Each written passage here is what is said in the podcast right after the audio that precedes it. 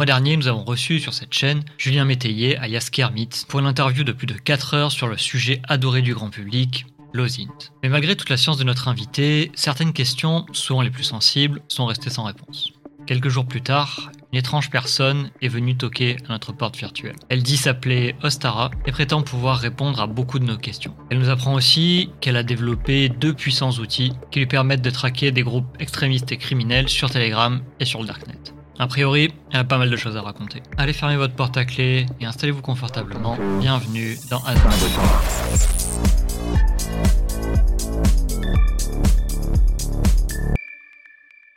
Dans le dernier Cyber Talk qu'on a fait avec euh, Julien Métayer, on avait pas mal de, questions à lui poser sur le lien entre le SINT et tout ce qui était un peu étatique, renseignement, comment étaient gérées les, données par exemple exploitées par euh, les GAFAM ou, euh, ou autres. On n'a pas forcément eu toutes les réponses qu'on espérait, alors soit parce que manque de peut-être de compétences sur certaines choses et, euh, une, prudence de notre, de notre speaker qui était bienvenu, soit que c'était certains sujets qui étaient un peu euh, tendus, on va dire, à aborder de façon non anonyme.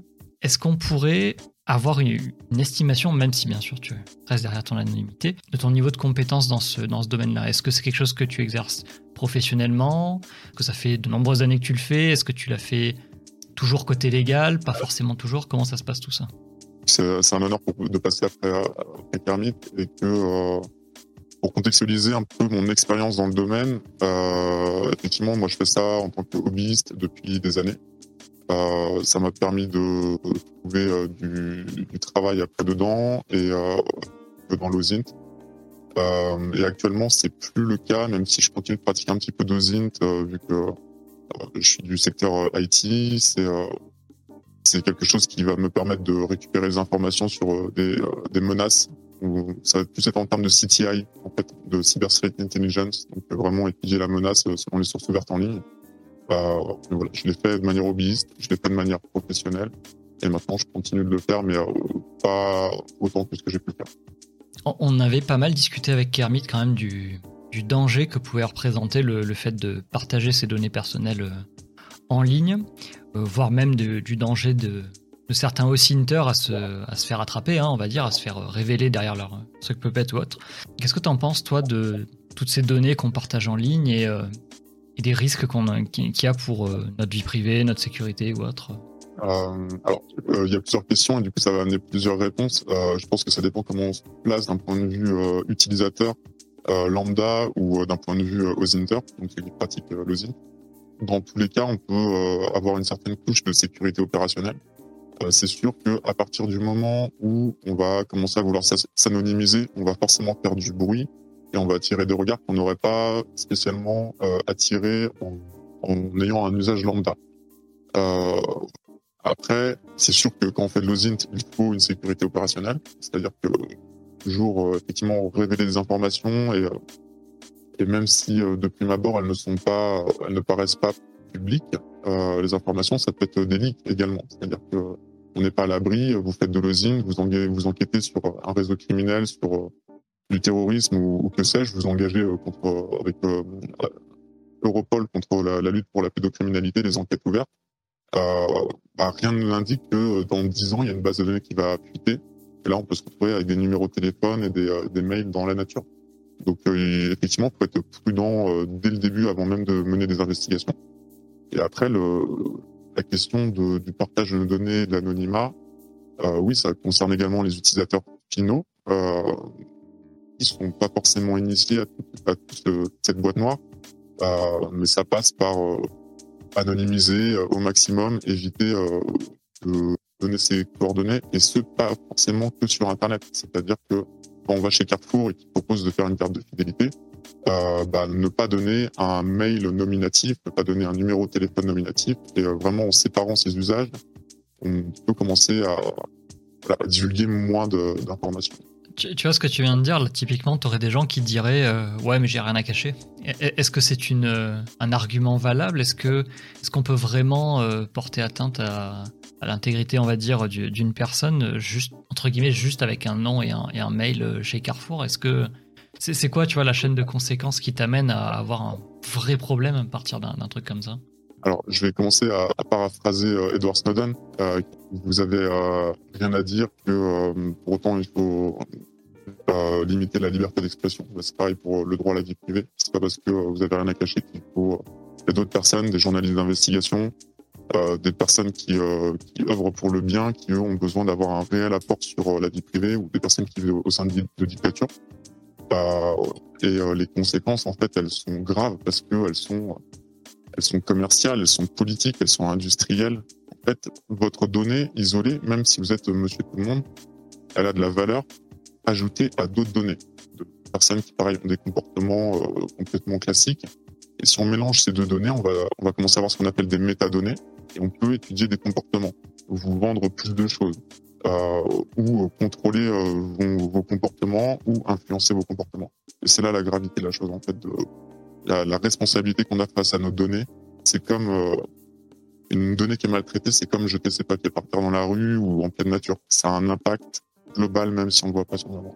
Comment on peut faire prendre conscience aux gens en fait de l'impact que ça a de liquer ses propres informations en fait, que ce soit sur les réseaux sociaux ou comme tu l'as dit, euh, une carte de fidélité euh, chez euh, le au supermarché du coin ou ce genre de choses en fait. Com- comment on peut faire euh, nous par exemple à notre petit niveau pour essayer d'amener cette conscience chez les gens? Alors, déjà, c'est compliqué. C'est compliqué, c'est compliqué. Euh, c'est pour ça qu'on est là ce soir, hein, pour faire passer euh, certains messages. Et ouais, c'est euh, quelque chose qui est sensible. Les gens sont pas forcément à l'écoute. Et je pense qu'en fait, c'est en, en éduquant, euh, alors déjà au plus jeune âge, et en vulgarisant sur certains sujets, en partageant de, de la connaissance, en fait, hein, culture hacker, c'est un peu le but, partager de la connaissance. Et donc, ouais, c'est un combat, c'est un combat tous les jours. Hier soir encore, j'étais avec des amis euh, qui sont pas forcément conscients de leur hygiène numérique ou qui voient pas l'impact. Et donc, euh, bah, je, re- je réitère les mêmes propos en fait en permanence, euh, les mêmes discours. J'essaie d'adapter en fonction de, des personnes pour que ce soit entendu. Et, euh, voilà, certains s'en saisissent et, le répètent et sont, sont curieux. Il n'y a pas plus sourd que quelqu'un qui veut pas entendre. Il y en a, c'est lié à quelque chose qui n'est pas matériel. Donc, faut, faut avoir une capacité d'abstraction. Des gens ont d'autres problèmes aussi à gérer, mais c'est en faisant de l'éducation au quotidien, à tout âge, euh, vraiment même pour nos anciens, euh, transmettre les messages et en fait, euh, à force, ça va se distiller dans la société. J'ai l'impression que c'est un peu le même euh, problème de discours que, tu sais, les, certaines personnes, tu entends dans les, dans les faits divers qui euh, ont eu un vol d'identité, par exemple, et qui ont mis euh, 10 ans de procédure, tu vois, pour, euh, pour se faire rembourser, je sais pas, d'un prélèvement d'impôt ou quoi, de 40 000 balles, enfin, qui se sont fait détruire leur vie, tu vois. euh. Et j'ai l'impression que c'est un peu le même, même genre de truc. C'est En fait, ça arrive à, à personne, tu vois. Ça arrive à certaines personnes que tu vois dans les médias ou quoi. Mais ça t'arrive jamais à toi, en fait. Et j'ai l'impression que t'as beaucoup de, personnes qui se disent, ouais, Vas-y, au pire, il prend mon mail, il prend mon nom. euh, bon, euh, il va acheter une carte cadeau chez la Fnac. euh, bon, bah c'est bon, c'est 40 balles. Et puis, je fais opposition, je suis remboursé par ma banque. Jusqu'au jour où ça arrive et où ça se, ça se démocratise, là, ça, devient problématique pour, la société. Mais un peu comme le piratage, début des années 2000, euh, il y en avait quasiment pas. Maintenant, les arnaques au président, ça, ça arrive tous les jours. Ça arrive à une municipalité dernièrement, là, cette semaine, par rapport à un congrès, un séminaire pour les pompiers. C'est un chèque de, euh, je sais plus, ça se compte en centaines de milliers d'euros. Donc, en fait, on peut toujours se dire que ça, n'arrivera pas, sauf que, bah, nous, on est conscients quand même, euh, tous les trois, que ça arrive. Euh, ça arrive de plus en plus. Euh, faut se faire porte-parole de- des messages. Effectivement, il y a des gens qui sont négligents face à ça, mais comme il y a 30 ans, au final, jeter un papier par terre, c'était pas si important. Est-ce que tu penses que du côté des services publics, des gouvernements, qu'il y a des gestes suffisants qui sont faits? Oui, mais non. Le geste suffisant, par exemple, ça va être euh, l'interdiction d'utiliser TikTok pour certains fonctionnaires. Euh, donc euh, ça, c'est très bien parce qu'on sait que les données partent auprès d'un gouvernement qui a des comportements extrêmes et, euh, et qui frôle. euh, Enfin voilà, c'est l'autoritarisme et c'est des données qui sont utilisées contre contre son peuple. Donc ça, c'est un cas d'école. Hein. Euh, donc ça, c'est c'est bien. Déjà, on... alors pourquoi plus ce gouvernement et euh, laisser euh, Facebook, euh, Google, Amazon continuer de, faire ce qu'ils font, alors que bah c'est c'est pas parce que c'est les États-Unis que c'est plus blanc, hein, même si nous on est dans notre dans notre pensée occidentalisée, ça reste quand même voilà il y a des grosses grosses dérives avec du lobbying, des gros enjeux qu'on va certainement réévoquer tout à l'heure. Euh, voilà, donc ça c'est une deuxième chose où on ne fait pas suffisamment pour l'utilisateur final et le, et le, citoyen. Et après, c'est eux-mêmes dans leurs usages, c'est très bien d'interdire TikTok, mais quand on voit que le président de la République euh, n'utilise pas les téléphones portables sécurisés, euh, qu'il y a des téléphones portables de chez Thales qui volent à travers la fenêtre dans la cour de l'Élysée en disant c'est que votre bouse. Alors ok, c'est pas ergonomique, c'est pas, ça correspond pas à un, modèle. C'est des hommes d'affaires hein, au final. Hein. Ils sont ils sont tout le temps sur leur téléphone en, en permanence. Et, c'est plus rapide qu'un ordinateur. Mais euh, du coup, c'est euh, comment est-ce que euh, c'est l'offre et la demande? il faut que eux soient plus demandeurs de certaines solutions ultra sécurisées. Après, il y a de bons gestes qui peuvent être effectués. Alors, je fais pas de la pub, mais par rapport à Allvid notamment, avec une solution française souveraine. Si je dis pas de bêtises, on dispose de nos propres clés et c'est utilisé par le GIGN. Donc il y a quand même des prises de conscience en interne, des prises de conscience pour les utilisateurs. Et c'est un, on est au début en fait, j'ai l'impression de cette réglementation parce qu'on se rend compte qu'il y a certaines ingérences qui peuvent être effectuées et euh, eux-mêmes ont décidé de voilà de prendre les, les rênes comme l'ANSI a pu le faire avec la sécurité informatique il y a quelques années. Les interlocuteurs de, de ces politiques vis-à-vis des, des, protections de données ou de l'hygiène numérique, comme on disait tout à l'heure, ça va être, euh, ça va être l'ANSI par exemple? Bah, L'ANSI, ils émettent beaucoup de guides. Pour le moment, c'est surtout à, vraiment dédié aux professionnels de l'informatique. Euh, donc euh, qu'ils soient techniques ou pas d'ailleurs, avec euh, des bonnes pratiques pour quand vous partez en voyage, par exemple, ça peut être euh, adapté à, à, certains particuliers. Quand vous partez dans des pays un petit peu chauds, vous savez que vous allez avoir des captations de données à l'arrivée à l'aéroport. Ça peut être intéressant de s'orienter vers vers ces guides. on les mettra éventuellement sur si, ça vous intéresse. Après, pour la partie hygiène des données, j'ai pas d'exemple d'acteurs qui vraiment émettre des, bonnes pratiques. C'est plus, euh, moment, les, usages sont tellement nouveaux que et les usages sont tellement nouveaux et notre administration est tellement lente qu'il me semble pas qu'il y ait de, de, choses par rapport au renseignement source ouverte. Tu parlais tout à l'heure de, de TikTok, c'est un cas qui est euh, intéressant. Pendant le talk avec, euh, avec Kermit, Julien Métayer, on a aussi évoqué le cas de BlackBerry qui est un petit peu plus vieux. C'est quoi le danger avec ce genre de choses, avec euh, alors ça parle de, souveraineté euh, numérique forcément. C'est quoi le danger d'avoir ce genre d'acteurs qui prennent pied, tu vois, sur des gouvernements ou ce genre de choses-là? Est-ce que, alors je vais, euh, peut-être vulgairement, mais est-ce que c'est un délire euh, nationaliste? Ou est-ce qu'il y a un intérêt réel à protéger le pays, la France, de, certains acteurs euh, étatiques ou autres qui sont externes, tu vois, comme ça. Euh, est-ce que c'est un délire nationaliste ou est-ce qu'il y a un réel intérêt à, faire attention à, ce qu'on met dans les poches des ministres? Euh, Dans les poches des ministres, tu veux dire par rapport au téléphone portable Par rapport au... Par exemple, ou ça peut être, tu sais, de la, technologie qui est, je, je sais pas, moi, peu importe la technologie, tu vois, que ces gens utilisent. Ça peut être n'importe quoi, hein, au final. Une montre connectée. Ouais, des antennes Huawei, tu vois. Enfin. Oui, alors il y a, bah, y a forcément il y a un intérêt euh, d'industrie euh, nationale, mais après euh, techniquement on produit pas de microcontrôleurs par exemple. Donc bah forcément évidemment on est dans un monde ultra connecté, mondialisé, donc il y a certains enjeux où on sait que bah, les puces elles viennent de, elles viennent de Taïwan, la Chine ils mettent l'accélérateur, l'Europe vient de libérer des, des, enveloppes également pour qu'on réinternalise pour, pour que ST Microelectronics puisse produire encore plus de, puces et de microcontrôleurs on n'atteindra jamais le, niveau de Taïwan et c'est pour ça que ça chauffe euh, au niveau de la Chine et qu'il y a, des gros gros enjeux qui bougent actuellement là-bas. Oui, il y a un intérêt euh, commercial et, autre en fait en termes d'ingérence de, captation des données. C'est-à-dire que euh, on sait qu'on peut influencer des campagnes présidentielles. C'est le cas avec par exemple Cambridge Analytica qui du coup en accord avec Facebook, on est passé outre-Atlantique, euh, en accord avec Facebook, en fait, ont récupéré des, données et euh, les ont analysées et, euh, voilà, ça a produit l'élection, par exemple, de Barack Obama, de Donald Trump, avec et par la Russie certaines cyberattaques de, la déstabilisation. en fait, il y a des gros enjeux, je dirais pas nationalisme, mais de souveraineté nationale. Ça c'est sûr. après, faut être conscient qu'on ne peut pas subvenir à nos propres besoins de consommation d'électronique et, euh, et de, de, programmes. C'est-à-dire que la, souveraineté actuellement, à le, la Chine produit euh, le support, euh, les Américains ils produisent le software et nous, au final, on produit des lois qui ne sont pas assez rapides que la supply chain qu'il y a eu avant. Hmm. On voit par exemple avec le RGPD, euh, voilà, c'est là c'est souveraineté européenne. Le RGPD était obsolète six mois avant sa mise en application parce que les États-Unis ont sorti le Cloud Act et que voilà, on est, on est face à des usages et un monde de, enfin, le monde de la Silicon Valley, ça va très vite. On peut avoir du mal à le légiférer.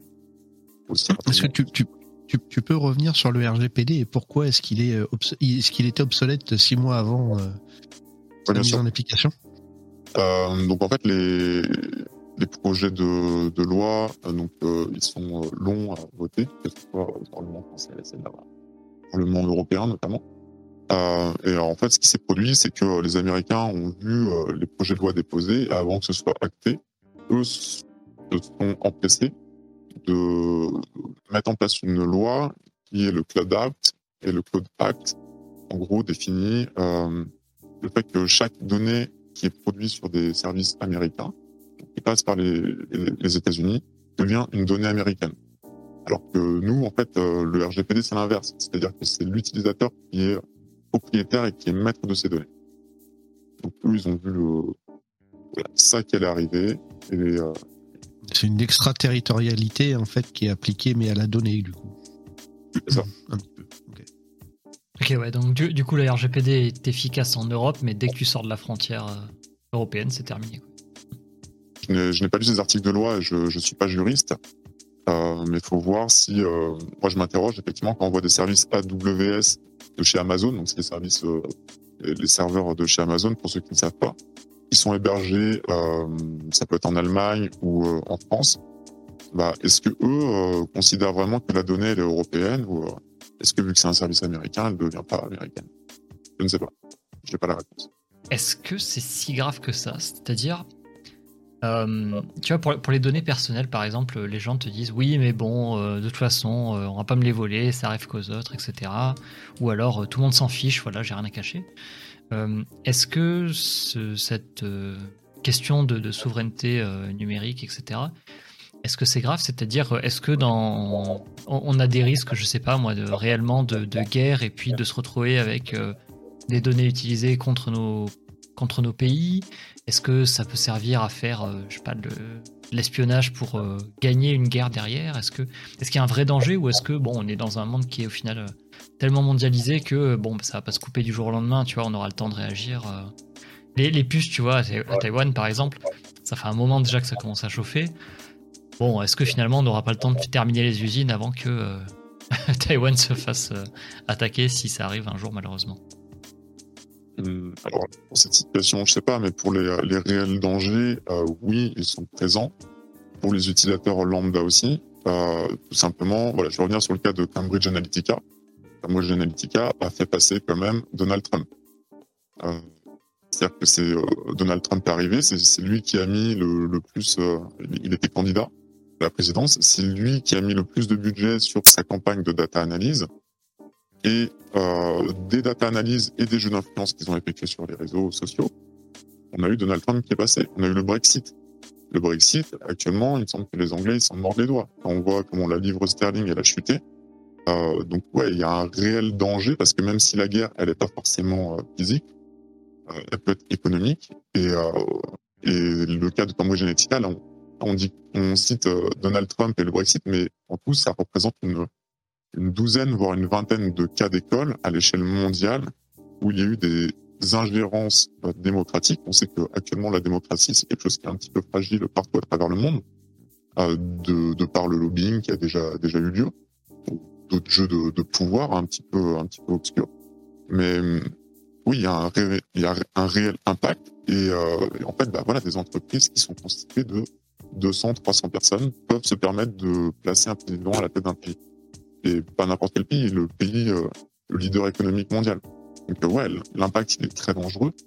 Euh, un autre euh, impact, pour revenir un peu plus dans du tangible, bah, c'est par rapport au conflit euh, russo-ukrainien qu'il y a actuellement. Euh, donc je, je vais pas prendre de parti tout simplement parce que j'ai pas de parti. Hein, c'est une guerre qui est fratricide. on a des russophones qui tuent des russophones. dans tous les cas, en fait, une guerre, c'est mal. Donc c'est même pas discutable. Par contre, la place de l'OSINT et de la donnée qu'on peut mettre là-dedans, c'est que euh, les, Ukrainiens sont, très consommateurs de nouvelles technologies et, euh, des réseaux. en fait, on a des, des captations de données temps réel du terrain qui peuvent être utilisées par tout le monde. En fait, c'est-à-dire que ok, ça peut être très pratique pour, les forces alliées pour dire bah voilà, on sait que le, gouvernement russe a pris telle part de territoire, il s'est passé euh, telle chose, il y a eu tel crime de guerre d'un côté ou de l'autre. Mais en fait, vu que c'est de la donnée ouverte, euh, tout le monde y a accès. Et en fait, euh, tout le monde est potentiel porteur d'une source ouverte parce que dès qu'il va y avoir quelque chose, les gens vont filmer, vont le retransmettre. Donc c'est super utile pour des acteurs euh, type journaliste d'investigation, Bellingcat, qui peut euh, enquêter et, euh, et dénoncer vraiment des, des crimes de guerre. Mais par contre, ça peut être saisi par un parti ou l'autre parti, et ce, à l'insu de la population qui est sur place euh, et euh, la population civile. Quand tu, tu parles de, d'informations militaires qui peuvent transpirer, on recoupe tout à fait ce que tu parlais tout à l'heure sur l'hygiène numérique, mais là, là, apporter un point vraiment beaucoup plus important qui, qui est sur le, bah, de la source ouverte, mais militaire, quoi. J'aimerais bien que tu nous parles aussi un petit peu de ce que tu fais de ton côté avec euh, ce, ce, ces, informations sources ouvertes. Alors, pour ceux que ça pourrait intéresser, il y a une, il y a une ressource déjà qui a, qui il y a quelques mois, euh, le magazine Hérodote, qui est spécialisé dans la géopolitique. Et euh, ils ont fait euh, beaucoup de choses comme euh, la géopolitique de la datasphère. Et donc, c'est une revue hein, mensuelle ou trimestrielle, je sais pas trop. Et il existe justement dans leur dernière édition c'est une partie sur le conflit russo-ukrainien et comme quoi les, les, euh, les, personnes sont devenues euh, porteuses d'informations. Euh, et que voilà comment quels sont les acteurs qui s'en saisissent. Euh, moi, à mon humble niveau, euh, par rapport aux outils que je peux t'amener à développer et qu'on va éventuellement présenter par la suite, euh, ça va être par exemple le, la partie réseau Telegram. En gros, j'ai développé un scrapper Telegram qui permet de d'identifier des réseaux d'influence. Et donc, euh, il peut être utilisé euh, aussi bien pour euh, pour voir les liens entre euh, l'ultra droite française et, certains acteurs gouvernementaux extérieurs.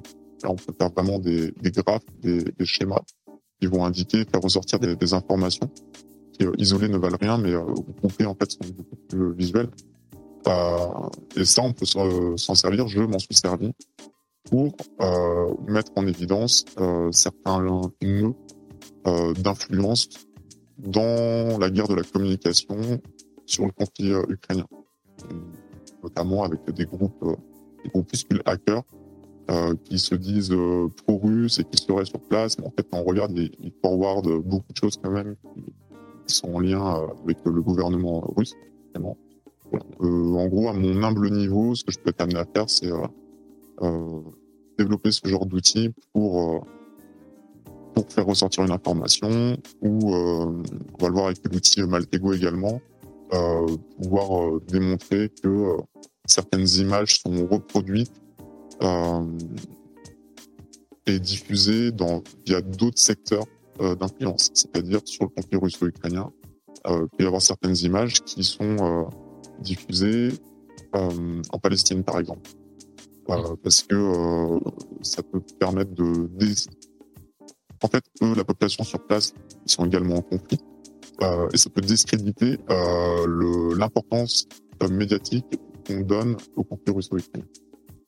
Et donc, en fait, en diffusant certaines images au Moyen-Orient, elles peuvent remonter naturellement sur des réseaux je ne vais pas donner de, de parti politique, mais des, théories complotistes, on va dire, euh, au sein de l'Occident. Juste un point, parce que tu as prononcé le mot complotiste, donc euh, on va s'engouffrer un, tout petit peu dans la brèche quand même. À quel point ce que tu racontes là n'est pas du côté complotiste et qu'est-ce qui est du vrai complot? Parce que tu nous parles de, depuis tout à l'heure de Cambridge Analytica. Alors ça, pour le coup, c'est passé, oui, c'est passé devant un tribunal, il me semble. Il y a un jugement qui a été rendu, etc.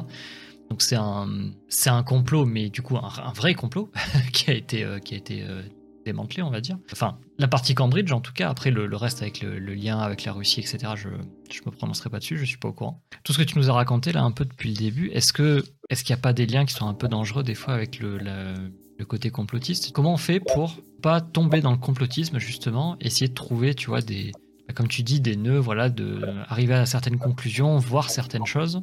Sans tomber dans ce qu'on a envie de voir alors déjà, bah, ce que je peux dire, effectivement, il y a certaines choses que je peux sourcer. Il y a d'autres choses du terrain où ça, c'est mon avis personnel qui n'engage que moi. comme on disait en off tout à l'heure, vu que je suis anonyme, ça n'engage pas grand-chose. mais oui, effectivement, ça, ça n'engage, c'est qu'une parole et et je suis pas là pour faire du, du prosélytisme, euh, quel qu'il soit. Euh, après, c'est comment est-ce qu'on cultive son esprit critique en fait. Euh, bah, c'est en s'informant, en lisant plusieurs sources, en restant euh, un peu dans dans la voie du milieu. C'est-à-dire qu'il faut pas tomber dans un extrême qui soit d'extrême gauche ou d'extrême droite. Déjà, ça peut permettre d'éviter certains certains raccourcis. Euh, et après, c'est beaucoup de documentation et en lisant justement euh, et euh, des journaux qui sont plutôt orientés à droite, des journaux plutôt à gauche, euh, en lisant des des, des fact-checkers, certains démentis. après, il y a certaines réponses, enfin, certaines questions auxquelles je n'ai pas forcément de réponse. Euh, comment est-ce qu'on tombe pas dans le complotisme? Bah, il faut dormir 8 heures par nuit et euh, faire un peu de sport, manger sainement. Euh, pas non plus avoir la tête euh, dans, dans le guidon. Hein. Euh, c'est-à-dire que si on commence à faire de l'osint 16 heures par jour, je pense que oui, on peut rapidement devenir parano. alors, la paranoïa à faible dose, c'est très sain dans, dans notre secteur hein, de, de l'obsèque, euh, mais euh, avec parcimonie, euh, pas plus qu'il ne faut. Et, voilà. Tu nous parlais de Telegram, de sphère d'influence, etc. Donc du, travail que, as, que tu as commencé à mener, enfin fini de mener plutôt, ou qui est en cours, je ne sais pas. Euh, déjà, est-ce que tu peux nous dire un peu pourquoi Alors pourquoi Telegram? Moi, je t'avoue que c'est un réseau que je ne connais absolument pas. C'est quoi l'intérêt du réseau déjà? Pourquoi est-ce que tu vas scraper ça? Est-ce que c'est aussi anonyme entre gros guillemets que Signal? Alors pourquoi ce réseau? Parce que euh, il héberge plein de communautés euh, qui diffusent de pas mal de choses. En fait, au début, c'était surtout une, messagerie euh, chiffrée. Et ils ont, si j'ai bien suivi l'histoire, ils ont ouvert un petit peu comme un, système de, wall de Facebook où les personnes peuvent partager l'information. En fait, vu que les communications sont chiffrées, ils se sont dit bah c'est sécurisé, c'est super. bah du coup, les personnes ont des comportements qui sont un peu plus euh, libres, on va dire, sur la partie réseau social et ils vont se permettre de diffuser des choses qu'ils n'auraient peut-être pas diffusées sur Facebook euh, ou sur Twitter. Euh, et en fait, les communautés qu'on retrouve, c'est, euh, il y a en fait, il y a un petit peu tout, mais c'est beaucoup d'extrêmes en fait. Euh, de la vision que j'en ai, ça va être euh, effectivement de l'ultra droite, de l'ultra gauche. ça va être des personnes par exemple qui, qui, vendent des produits stupéfiants, du complotisme. Euh, c'est euh, c'est vraiment des choses un peu, des comportements qui sont extrêmes, mais plus plus quoi. Et euh, c'est ce qui m'intéresse un petit peu sur ce réseau. Donc, donc tu t'es penché sur Telegram avec bah, toutes ces communautés un petit peu pas extrêmes, il hein, n'y a pas d'autre mot, hein, que ce soit d'un côté ou de l'autre, politique, religieuse, narco, prostitution, etc. Et à, à, quel moment tu t'es dit, il faut que je fasse un scrapper? Alors l'idée ne m'est pas forcément propre. Euh, c'est surtout euh, issu d'un besoin, on va dire. Il y avait un besoin en termes d'investigation, euh, d'un point de vue euh, pro. Et donc j'ai été amené à travailler sur, sur ce sujet. c'est là où j'ai vraiment découvert ce, que, ce que ça pouvait donner. Mais l'idée instinctivement ne, m'est pas venue de moi. Encore le, le parti plugin qu'on va voir sur le Darknet, ça, c'est quelque chose que, oui, je l'ai pensé par moi-même. Le besoin, est-ce que je l'avais réellement euh, Pas vraiment, c'est juste dans un besoin d'investigation et de, capacité, voir ce qu'on pouvait faire. Euh, voilà, en gros. Ok, donc au, au niveau technique, on est d'accord que Telegram, tu peux pas, j'ai envie de dire, simplement te balader et trouver qui est derrière quoi. C'est pas comme sur un, WhatsApp ou un truc comme ça où les, les numéros de téléphone fuitent dans tous les sens, etc. C'est plus. Euh, enfin, c'est chiffré par, essence, c'est ça? Ça semble euh, plus anonymisé, mais après, euh, je ne saurais pas dire ce qui est réellement enregistré derrière. Ok. Il faudrait, faudrait poncer leur infrastructure pour savoir. Ok. ma, question derrière ça, c'est est-ce qu'il y a une difficulté particulière avec le scrapping de Telegram ou ce que là tu as eu envie de faire sur Telegram, c'est juste parce que c'est le lieu où tu as ce genre de groupe qui se retrouve, tu vois? Et si c'était à faire sur euh, WhatsApp ou un autre truc comme ça, c'est quelque chose qui pourrait être fait, ou sur Facebook par exemple? J'imagine que ça existe Mm. sur Facebook simplement. Euh, sur Facebook, euh, ça, ça a existé parce qu'il y avait une API à un moment. Euh, après, euh, en fait, la limite, pour répondre à ta question, la limite sur Telegram, c'est si la personne, bah, elle a un très bon esprit critique et que en fait, elle ne rediffuse pas.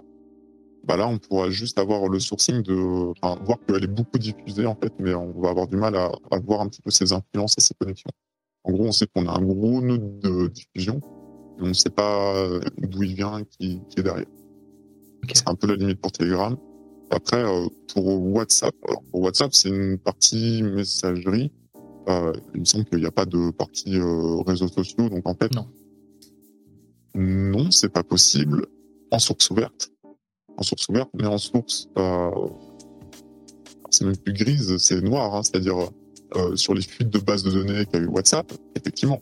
Euh, si moi tu me donnes euh, quelques gigaoctets de, de leaks, bah, je pourrais faire des corrélations avec des numéros de téléphone portable et voir dans le même sens quels sont les numéros de téléphone portable qui sont les plus influents.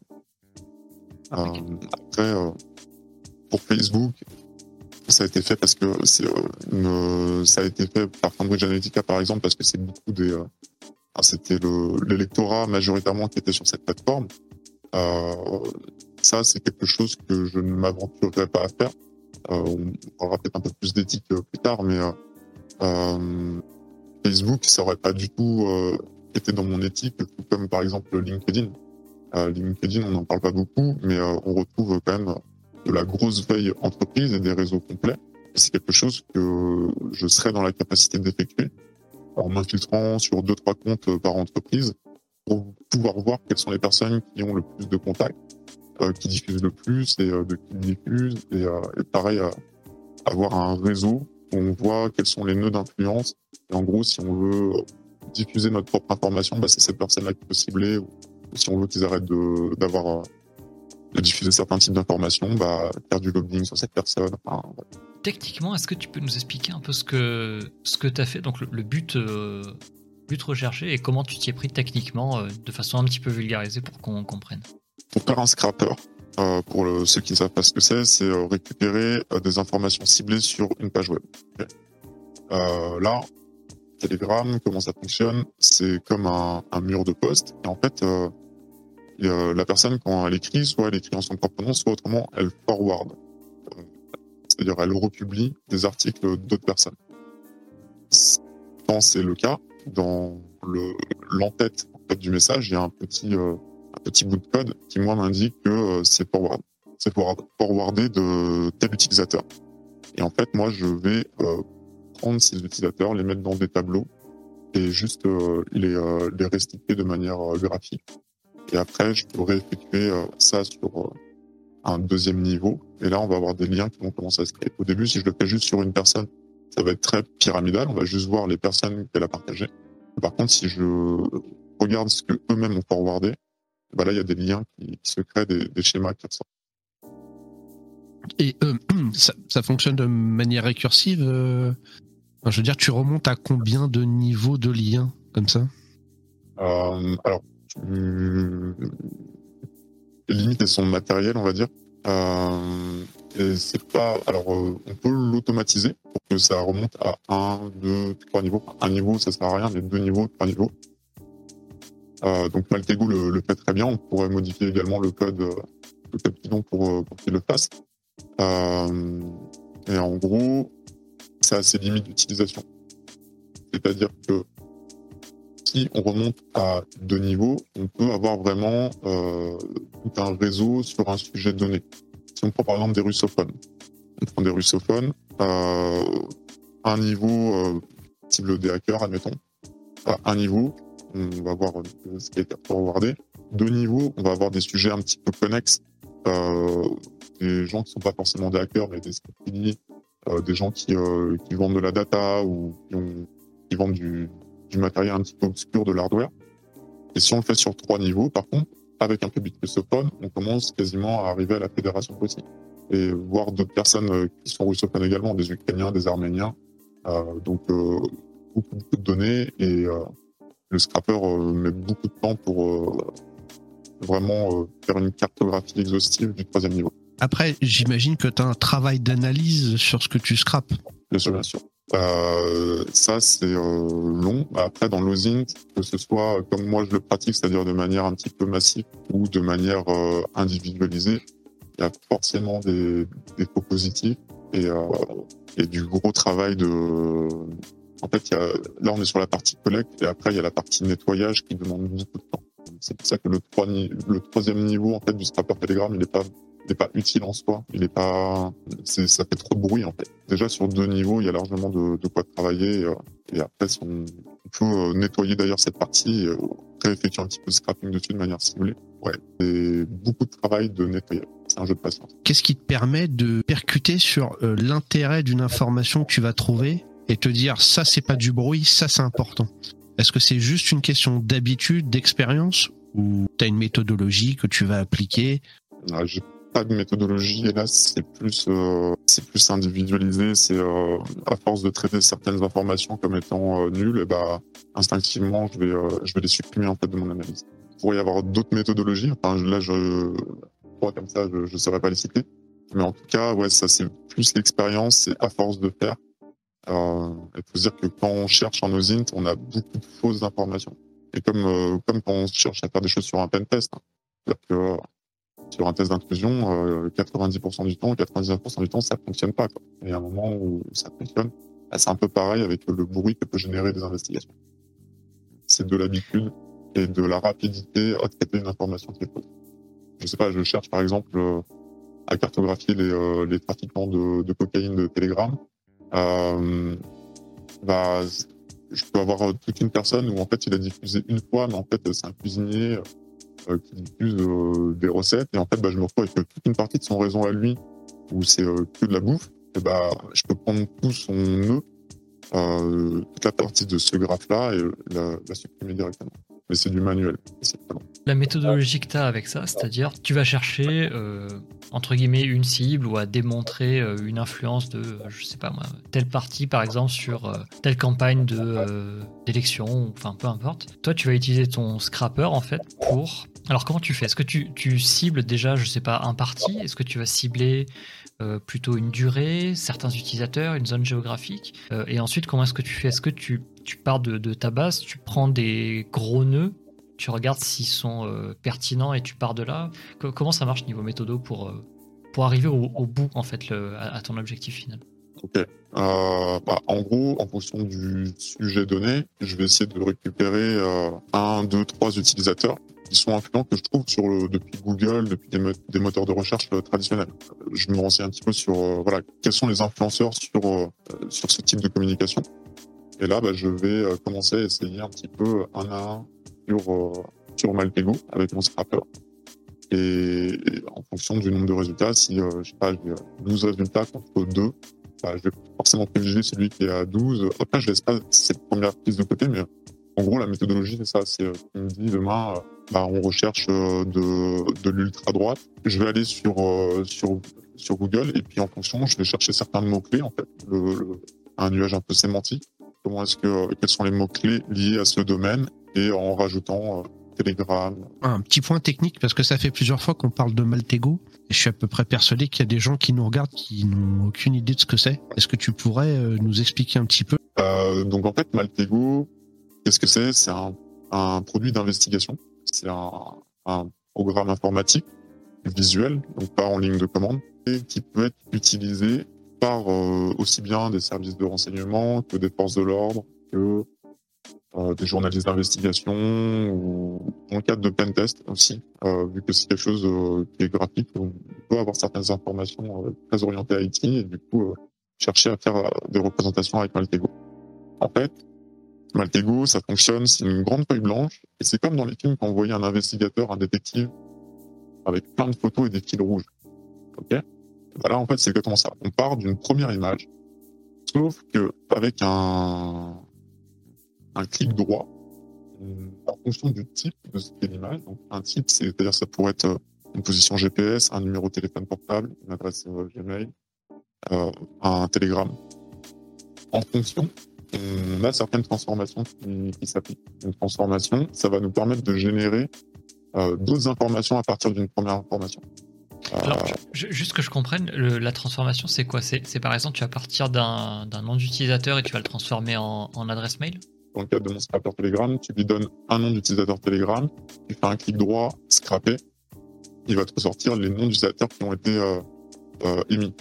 Et si, euh, dans le cadre d'un autre réseau, LinkedIn, par exemple, LinkedIn, on peut afficher les adresses mail, bah, on pourrait très bien donner un compte LinkedIn et vérifier euh, s'il n'y a pas une adresse Gmail qui est associée ou peu importe une adresse mail qui est associée en fait à ce compte LinkedIn. Et, tout ça c'est automatique, c'est-à-dire que, enfin, je, veux dire, la seule action que tu as à faire c'est euh, clic droit euh, transformation et il te, il te mine tous les trucs en direct comme ça. Quoi. Ça, fait, ça fait peur, très bien. Ah, ça fait peur. Après, de base, il était intégré dans, dans Kali Linux fait, euh, ce qu'il faut se dire, c'est que c'est surtout un outil d'investigation. D'accord que ça fait peur, ça fait creepy au premier abord, euh, mais en fait, euh, les criminels n'ont pas besoin d'utiliser euh, Maltego, à part s'ils veulent vérifier leur propre sécurité opérationnelle, ce qu'ils pourraient chercher à faire. Mais c'est 99% du temps, c'est utilisé dans un cadre légitime. Donc voilà, en fait, pour juste synthétiser, c'est un outil d'investigation qui, euh, alors libre d'accès, il y a des versions libres et il y a des versions euh, payantes en fonction de, de l'utilisation, qui est assez onéreuse d'ailleurs la version payante. Il vaut le coup pour euh, mes cas d'usage parce que euh, on est sur des graphes et euh, des traitements de données qui sont volumineux et en fait sinon on peut être limité en termes d'affichage. Et vraiment de manière synthétique, s'il y a une phrase à dire, c'est un tableau d'investigation avec des fils rouges entre différentes entités. Et on peut automatiser la recherche de nouvelles entités. C'est utile pour quelqu'un qui ne fait pas de, de ou de l'investigation professionnellement, genre tu vois un, red teamer ou un pentester qui veut s'assurer un peu de, connaître sa cible avant d'y aller. Il a besoin de, de Maltego, voire même de la version pro, ou c'est complètement euh, overkill?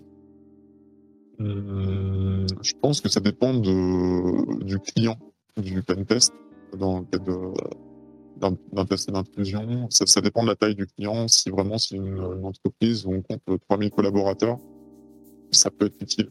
Euh, si c'est 10 fois moins, 300 personnes, il n'y a peut-être pas spécialement d'utilité. Euh, il n'y a peut-être pas spécialement d'utilité. Et, et, des fois, moi, je me suis retrouvé euh, dans des investigations où j'avais accès à Maltego, mais où son usage ne m'arrangeait pas. Il fallait que je traite plein de fichiers euh, Word euh, en parallèle. En fait, je remplissais à la main mes propres fichiers Word parce que euh, je pouvais l'utilisation première ne me convenait pas.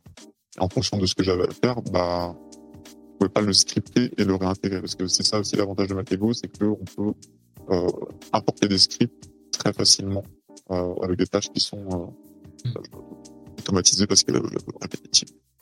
Ok. Alors, du, du, coup, en parlant de script, Là, le, scrapper Telegram que tu as, c'est un que tu as fait, c'est donc c'est donc un script qu'on rajoute à, Maltego, si j'ai bien compris. comment est-ce qu'il fonctionne? Est-ce que c'est un script qui va ouvrir, euh, je sais pas moi, l'interface web ou l'appli euh, Telegram et qui va aller regarder et cliquer sur les liens? Euh, Est-ce que c'est une API Est-ce que est-ce que c'est autre chose? Alors très bonne question. Effectivement, d'une pour la partie scrapper Telegram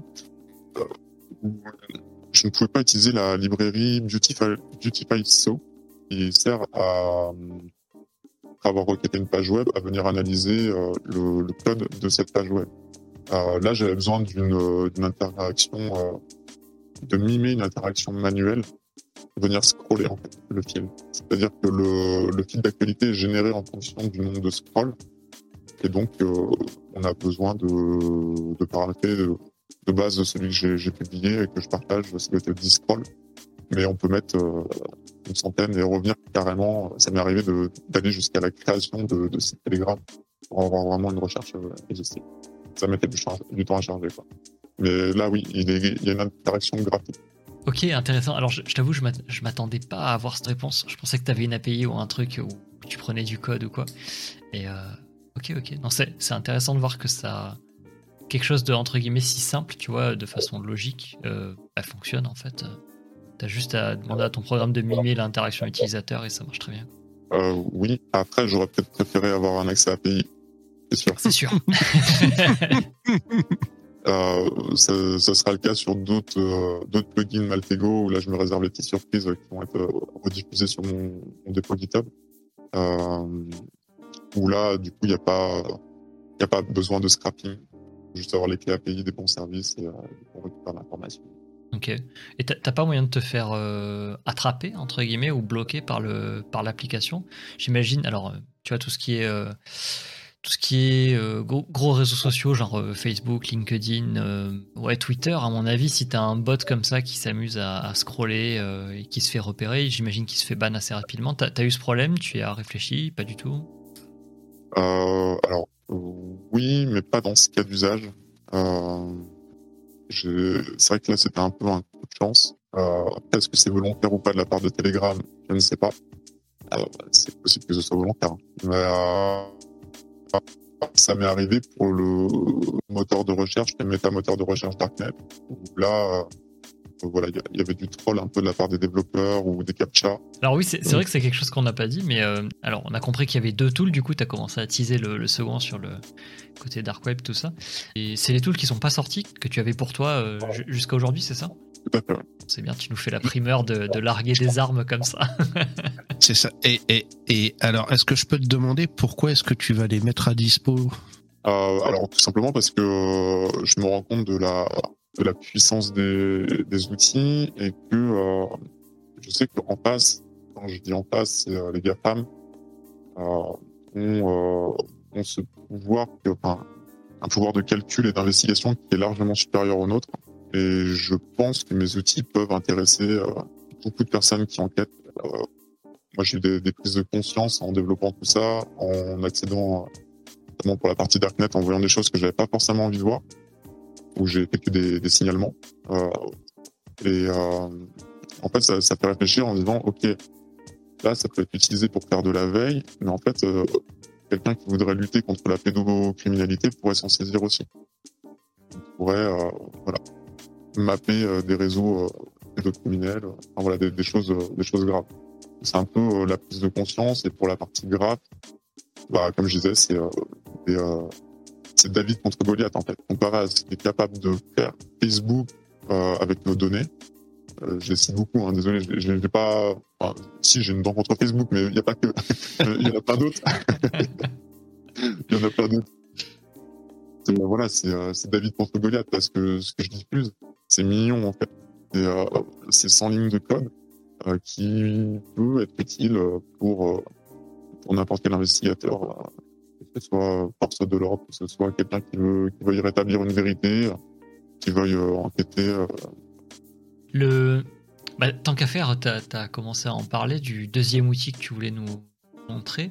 Euh, Est-ce que tu peux nous expliquer un petit peu ce que c'est et puis on va, on va essayer de creuser un peu ensuite? Euh, alors c'est un outil, c'est euh, donc c'est pareil, c'est un script qui est propre à, enfin qui est intégré dans Maltego. À la base, j'ai tenté d'intégrer un script qui s'appelle euh, OnionSAP, qui a été euh, développé par euh, Palenat. Et en fait, le code n'est pas maintenu et il était cassé. Donc en gros, son code correspondait à venir scraper plusieurs moteurs de recherche du darknet pour les restituer à l'utilisateur. Donc j'ai commencé à le faire. Je l'ai fait sur trois moteurs de recherche qui sont peut-être plus aujourd'hui les leaders euh, des moteurs de recherche du darknet. Il en émerge, euh, c'est quelque chose qui est assez mouvant, qui est assez volatile le, darknet pour ceux qui ne savent pas. Euh, et euh, en gros, on va venir interroger depuis une phrase ou un mot-clé, effectuer une transformation et on va avoir des entités qui vont apparaître qui seront des, redirections euh, vers le, le format du darknet. C'est comme des adresses URL classiques, c'est du HTTP. Euh, gros, on peut juste prendre euh, et, euh, le site du darknet. J'ai pas beaucoup traîné sur le darknet ou le dark web. C'est assez difficile de trouver quelque chose quand tu le recherches, en fait, si t'as pas vraiment l'adresse en, en point oignon directement euh, accessible en fait. Et est-ce que tu peux préciser comment ça fonctionne ton scrapper en fait de, de Métamoteur. Ton métamoteur? Merci. Euh, donc mon, mo- mon métamoteur de recherche, qui est euh, un bébé euh, métamoteur de recherche comparé à celui de, de Palenat, lui il intégrait euh, 12 ou 20 euh, métamoteurs. Moi il y en a que 3.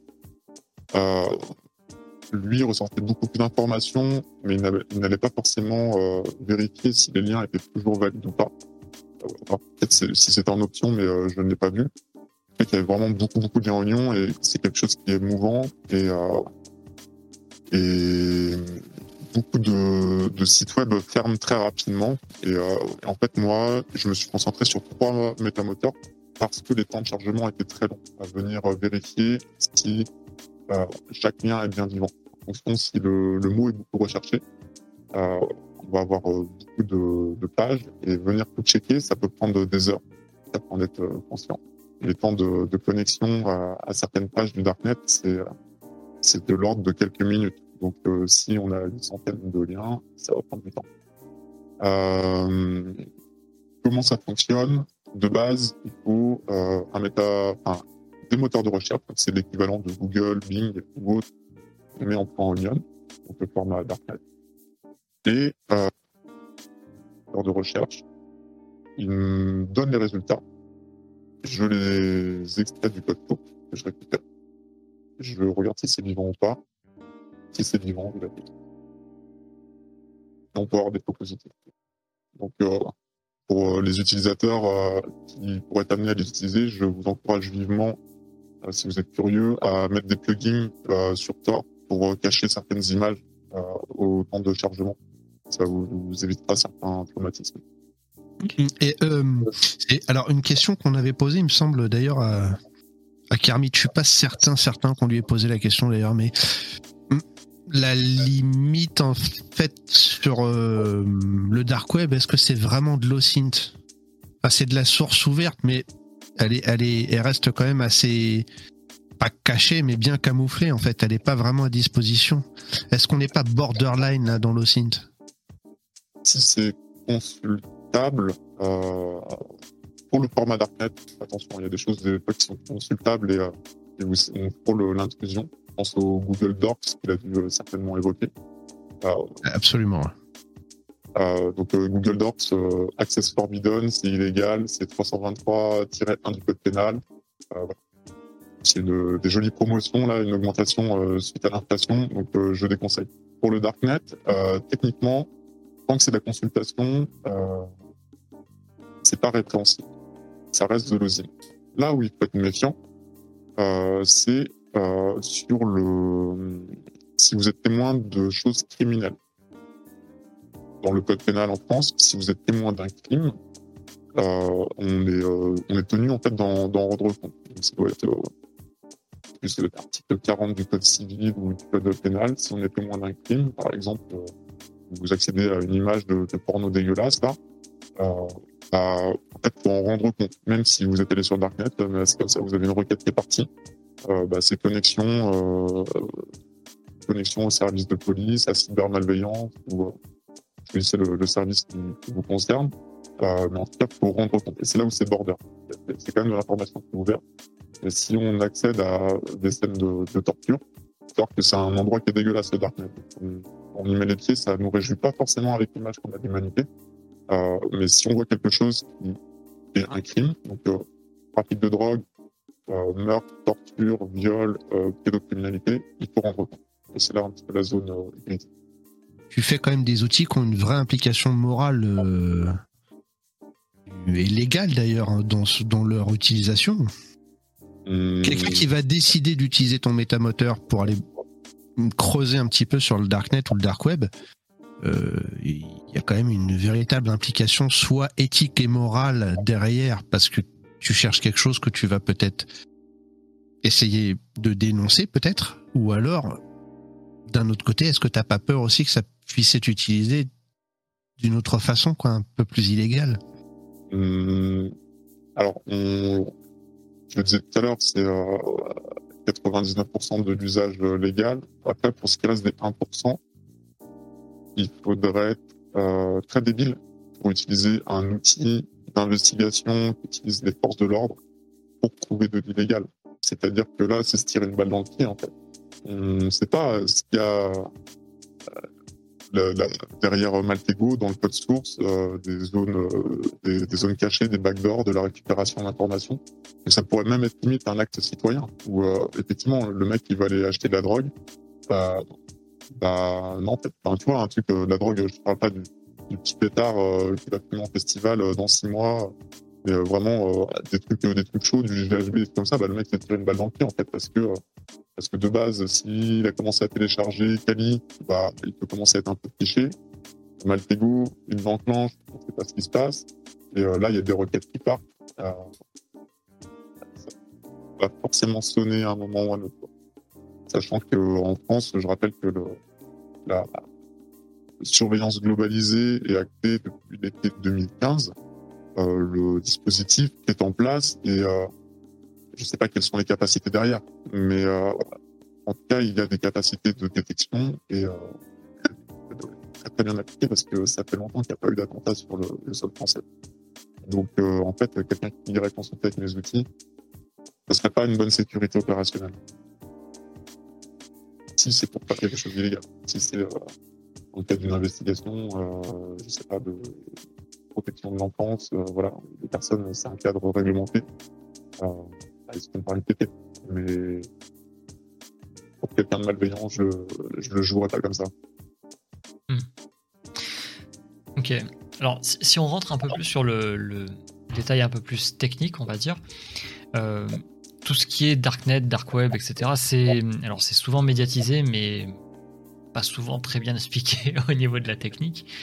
Euh, est-ce que tu peux juste nous, faire un mini rappel sur les, sites en .onion, Tor, etc. Enfin, comment ça se passe tout ce truc-là et pourquoi est-ce qu'on aurait besoin d'un métamoteur de, de recherche comme celui que tu as fait? Pour accéder euh, au darknet, euh, il y a des, navigateurs, le plus célèbre étant Tor, TOL.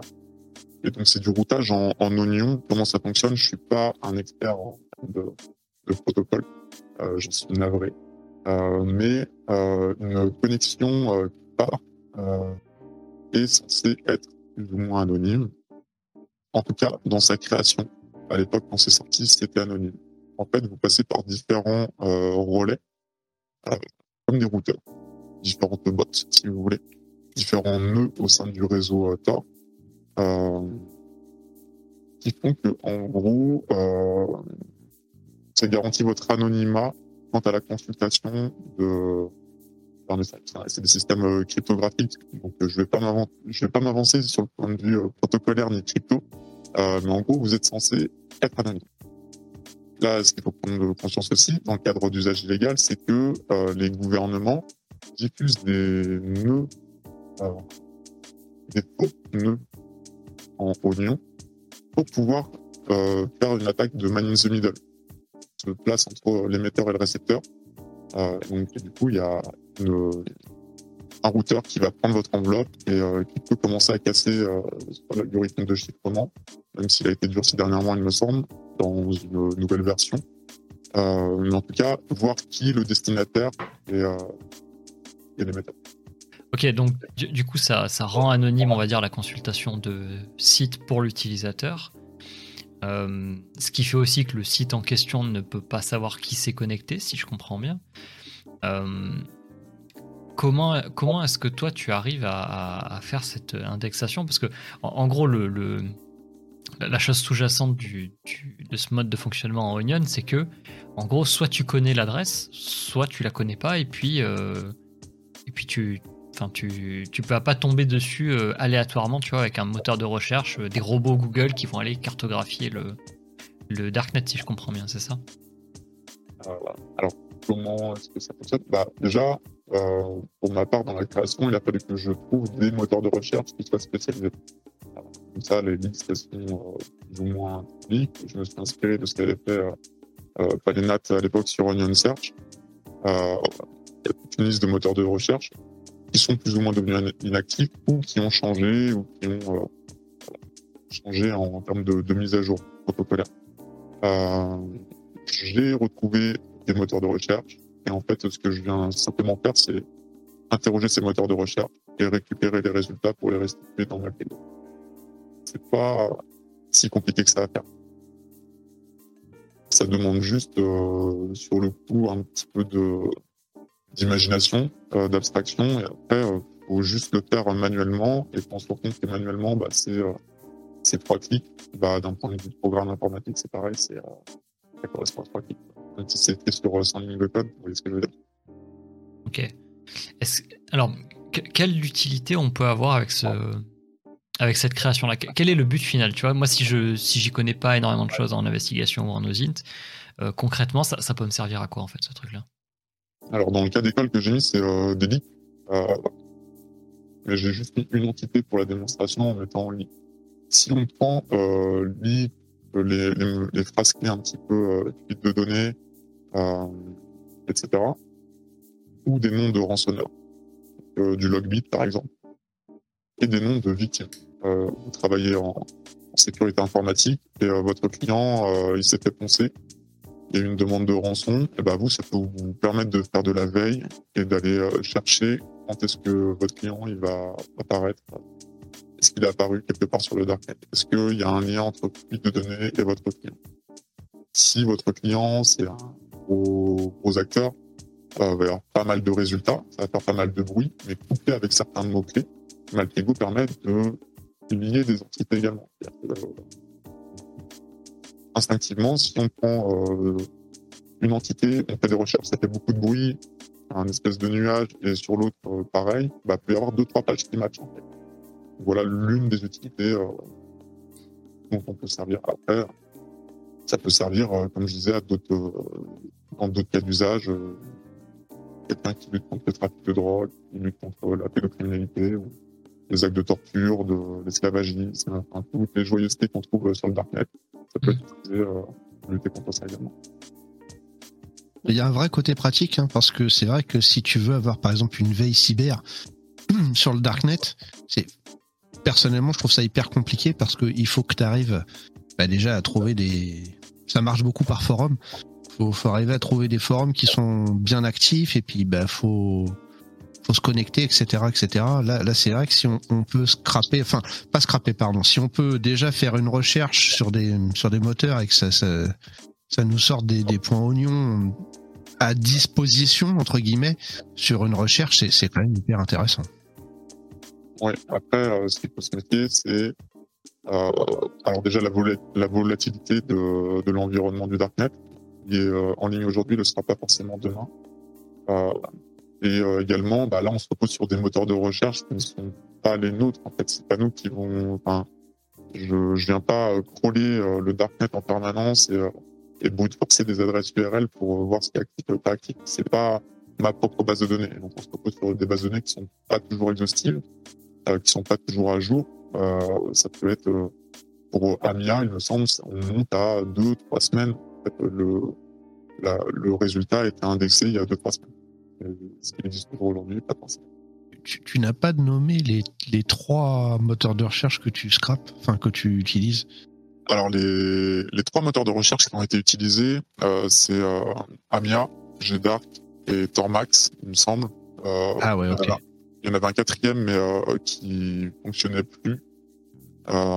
J'ai pas mal de petites anecdotes de, de moteurs de recherche qui m'ont trollé quand ils ont vu que j'étais euh, un script. Euh, voilà, je recevais des, messages en mode console ou euh, voilà, j'ai reçu plein de codes d'erreur un petit peu euh, obscurs, notamment euh, j'ai plus le numéro, mais euh, le Tipot. Où le, site web me répondait qu'il était une théière et non pas un site web. Et euh, voilà, petite, euh, anecdote euh, marrante quand même. euh, donc les, cybercriminels ont l'humour. De- pour donner suite un petit peu à la vidéo que vous avez eue avec euh, Kermit, ça peut permettre de pivoter sur certaines informations. Euh, C'est-à-dire que soit depuis une première information qu'on a eue, euh, obtenir certains mots-clés, euh, le nom d'une base de données, le nom de d'utilisateurs, euh, même si pour les utilisateurs, le- les moteurs de, recherche là sont pas très ouf, mais voilà, en, fonction de certains mots-clés un petit peu uniques, je sais pas, ananas, euh, ah, peut-être qu'on peut pivoter d'une information euh, textuelle ou euh, d'un lien euh, des liens du darknet. Et inversement, du darknet se retourner vers vers vers autre chose d'un peu plus clair. Je sais pas pour accéder à une une adresse mail qui a fuité avec le mot de passe sur le darknet. Donc nous déjà, on ne veut pas forcément se servir du du mot de passe dans, le cadre de notre investigation. Euh, mettons, ça a été changé. En tout cas, d'une première recherche, on accède à une, ressource qui va nous permettre de pivoter sur. Euh, ok, et alors, question bête, mais euh, donc, on va partir du principe que sur le Darknet, on est anonyme. Est-ce que ça peut permettre à, par exemple, à des policiers, des enquêteurs ou quoi, de d'arriver à corréler, tu vois, euh, des infos d'un criminel et à révéler, à désanonymiser en fait le, le un utilisateur du, darknet voire même un, quelqu'un qui a créé un site, tu vois, qui héberge un site. C'est possible d'arriver à faire ce, genre de lien? Euh, Alors mon outil en lui, en, lui-même, ne va pas spécialement euh, désanonymiser les, les personnes qui y sont. Après, couplé à d'autres outils, euh, oui, ça, peut le faire. Euh, après, euh, faire des liens un petit peu comme ça entre, euh, ça, peut permettre d'établir des liens entre plusieurs canaux de communication. Euh, je ne sais pas si la personne elle a échangé sur des forums du darknet et sur du WhatsApp et sur du Telegram, ça, pourrait aider dans le cadre d'une enquête ou dans du post-criminalité. C'est-à-dire que on a, arrêté un trafiquant d'armes euh, et, en fait, on retrouve euh, certains, euh, certaines de ces conversations, comment ils vendaient ces produits sur le darknet, et du coup faire du lien, même si la personne a déjà été arrêtée et non jugement à venir, bah, on pourrait faire une enquête post-criminalité. Ok. Et tu peux le faire marcher avec le premier outil dont tu nous as parlé. C'est quelque chose qui est tout à fait combinable et, qui, peut se nourrir l'un l'autre. Avec Maltego? Ouais. Oui, oui, complètement. Complètement. Et après, on peut alors, ce, dont je n'ai pas parlé, c'est euh, un peu les, évolutions euh, des outils. Euh, il y a une petite révolution en ligne. alors, il n'y a pas beaucoup de monde qui en a entendu parler, mais ça s'appelle ChatGPT. Personne n'en parle, personne n'a publié là-dessus. Enfin, voilà. on, est inondé de des possibilités de ChatGPT. Et en fait, ça, ça serait l'une des évolutions par rapport à mes outils ça serait de, de faire de l'analyse textuelle. On pouvait le faire avant avec le NLP, euh, donc euh, pour Natural Language Processing, qui est euh, une IA pas trop connue comparée au deep learning, au machine learning, tout ça. En gros, qui permet d'un point de vue statistique de, faire des études textuelles. Euh, le ChatGPT n'est pas que NLP, elle est multi multi language processing d'ailleurs.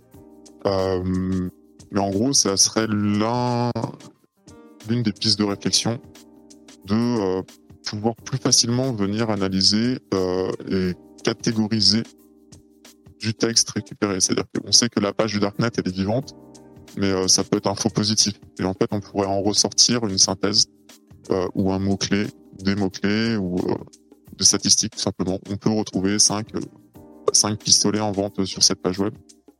Euh, et c'est l'une des évolutions également pour le scrapper Telegram.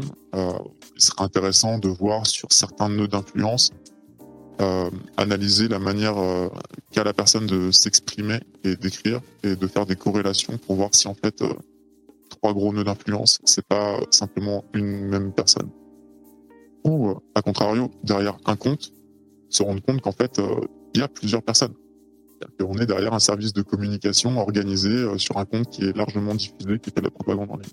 Voilà pour en termes d'évolution. C'est une automatisation de l'analyse en fait. C'est ça. Possible, Là, on peut déjà produire de la donnée. Euh, ça serait très simple de venir euh, scraper, extraire la donnée qu'il y a derrière, de la passer à l'API ChatGPT et euh, quelque chose de sympa, quoi. Pour faire quelque chose d'utile, de mm-hmm. Parce que pour le moment, euh, ouais, ça peut servir hein, à rédiger des mails plus vite, à, draguer de manière automatisée sur Tinder. Euh, mais en fait, euh, les possibilités de cet outil, c'est juste révolutionnaire. Et en fait, on pourrait vraiment analyser des choses poussées qu'on n'aurait pas soupçonné avec. Là, plutôt, quand tu nous parlais de tes, outils, enfin, quand on parlait de le en général, etc., on a déjà parlé un peu de l'égalité, on a pas mal parlé avec, avec Kermit dans le Cybertalk.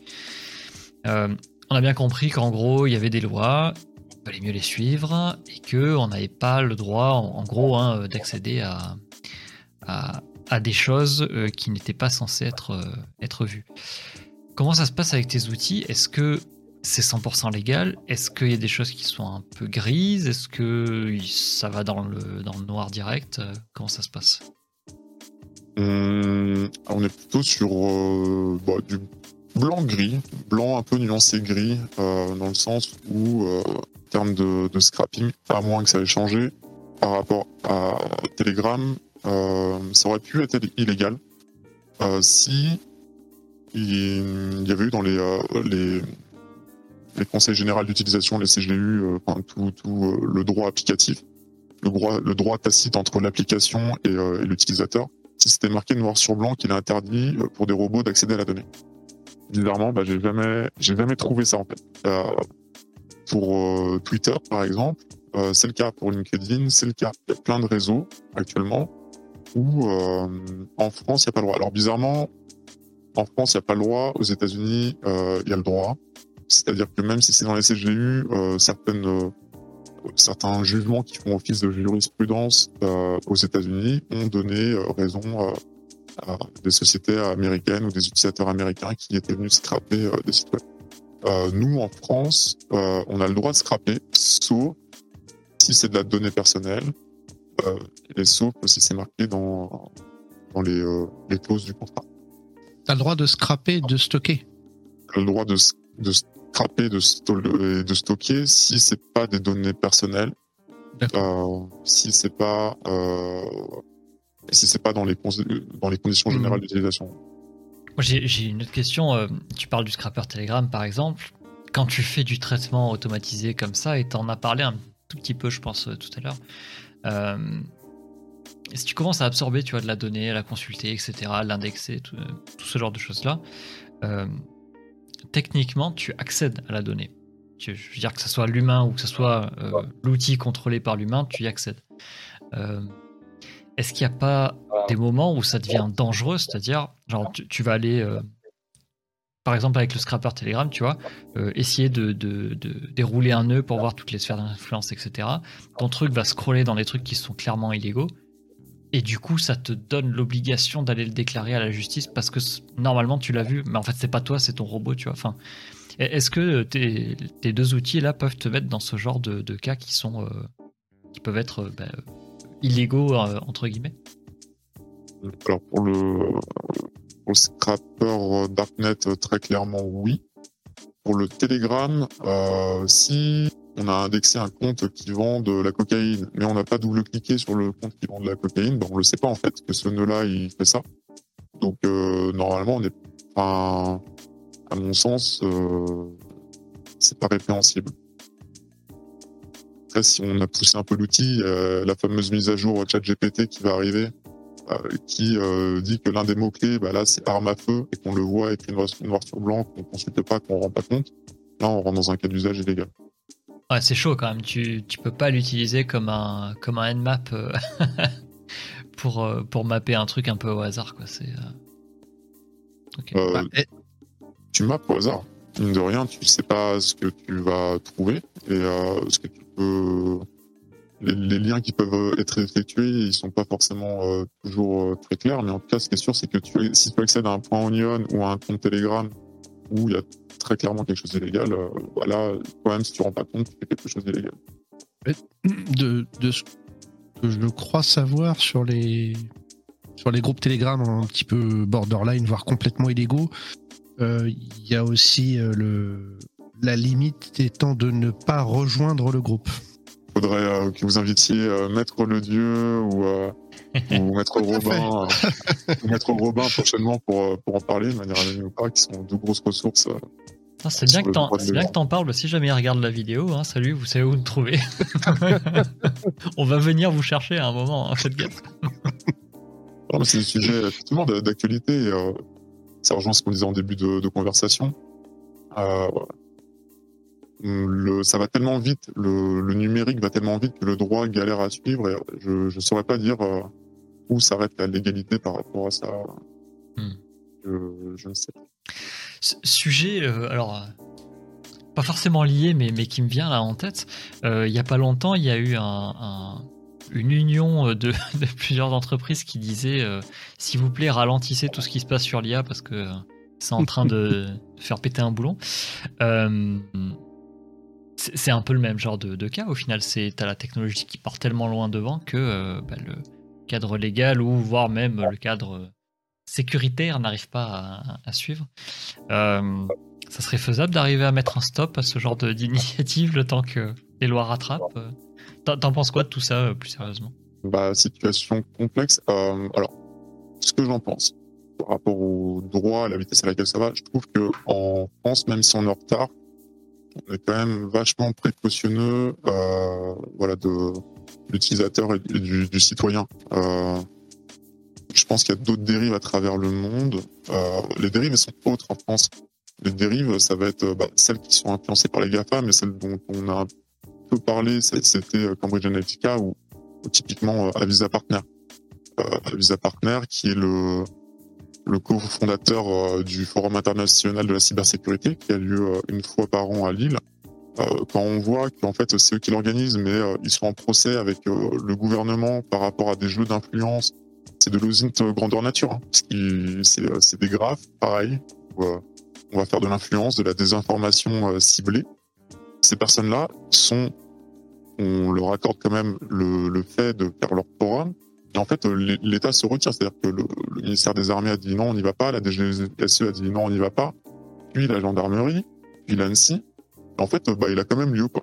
Donc en gros, on laisse les, les industriels qui, alors, ils vont être proches de l'État. Ça se trouve, les années à venir, ils vont, ils vont give up aussi, ils vont abandonner le, le terrain. Mais euh, ça, ça vient bien m'interroger quand même. C'est, à dire que ce qui m'inquiète, c'est pas les dérives tant euh, gouvernementales en France, c'est plus les dérives de certains acteurs, sachant que les mecs, Visa Partner, euh, je sais pas, ils doivent être 300. Quoi.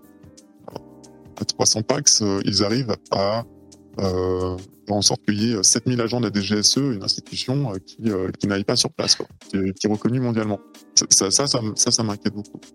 Euh, et d'autres dérives après en termes de, droit, c'est euh, ouais, où est-ce qu'on est-ce qu'on place le droit de la vie privée, mais euh, par rapport à nous, ce qu'on vient de dire là, mais par rapport à, au gouvernement chinois.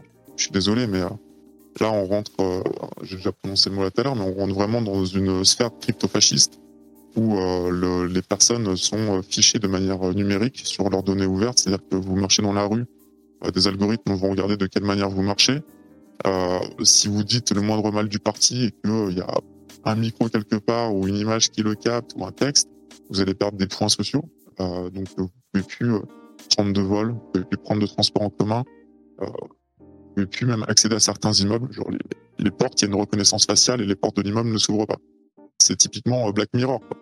Donc euh, je trouve, nous en Occident, on n'est pas tant que ça à plaindre, même s'il y a une, une surveillance globalisée euh, qui est affirmée pour lutter contre le terrorisme, même si c'est discutable.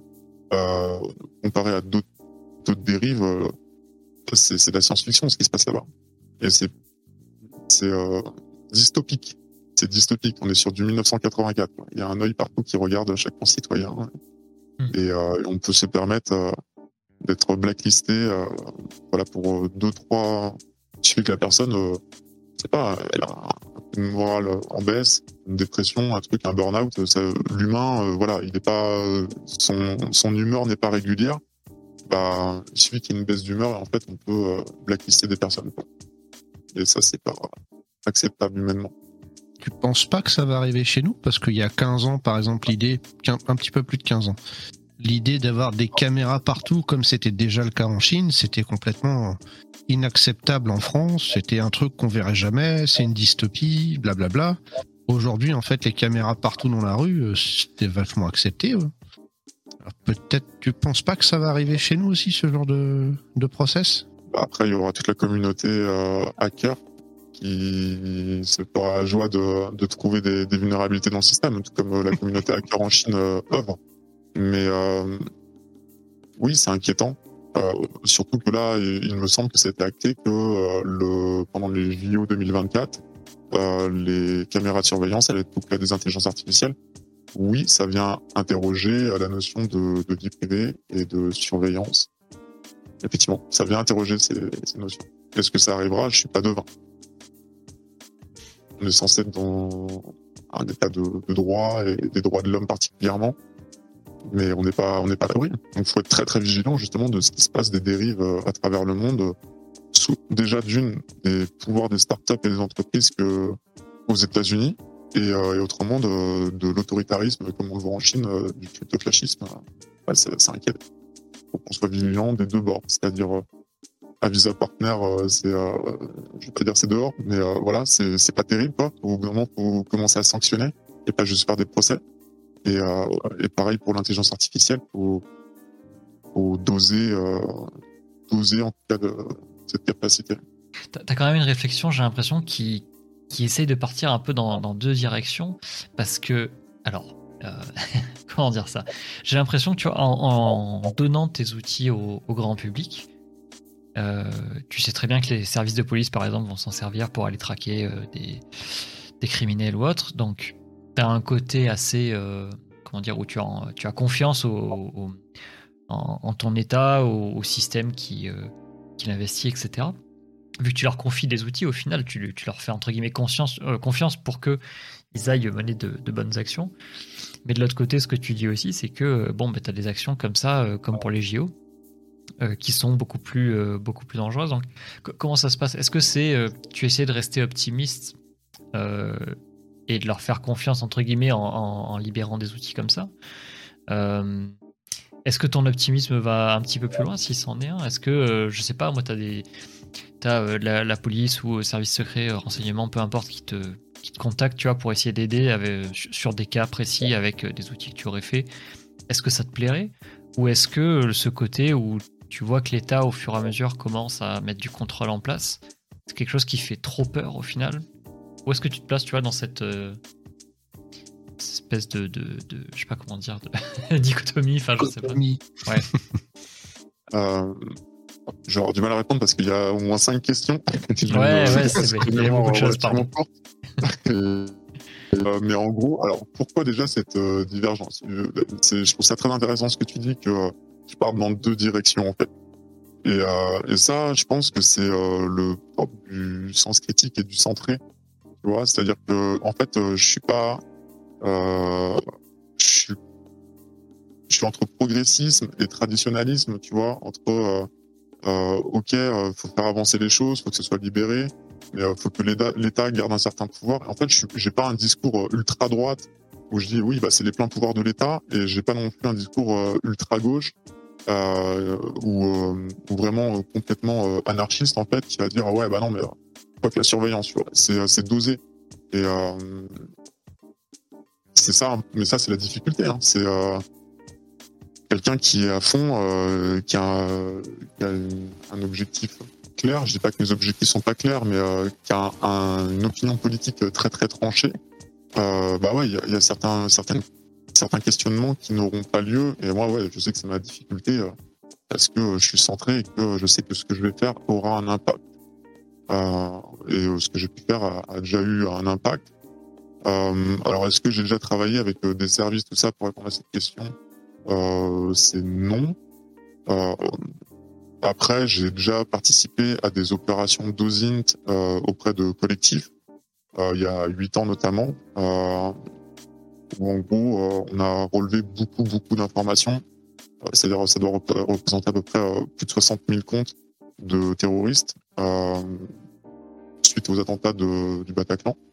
en fait, on, on, a fait de, de l'OSINT de masse sur plein de réseaux sociaux, on a tout compilé et, euh, on a balancé ça au service de l'État parce que effectivement, moi à ce moment-là, je me sentais impuissant, j'étais pas seul à me sentir impuissant.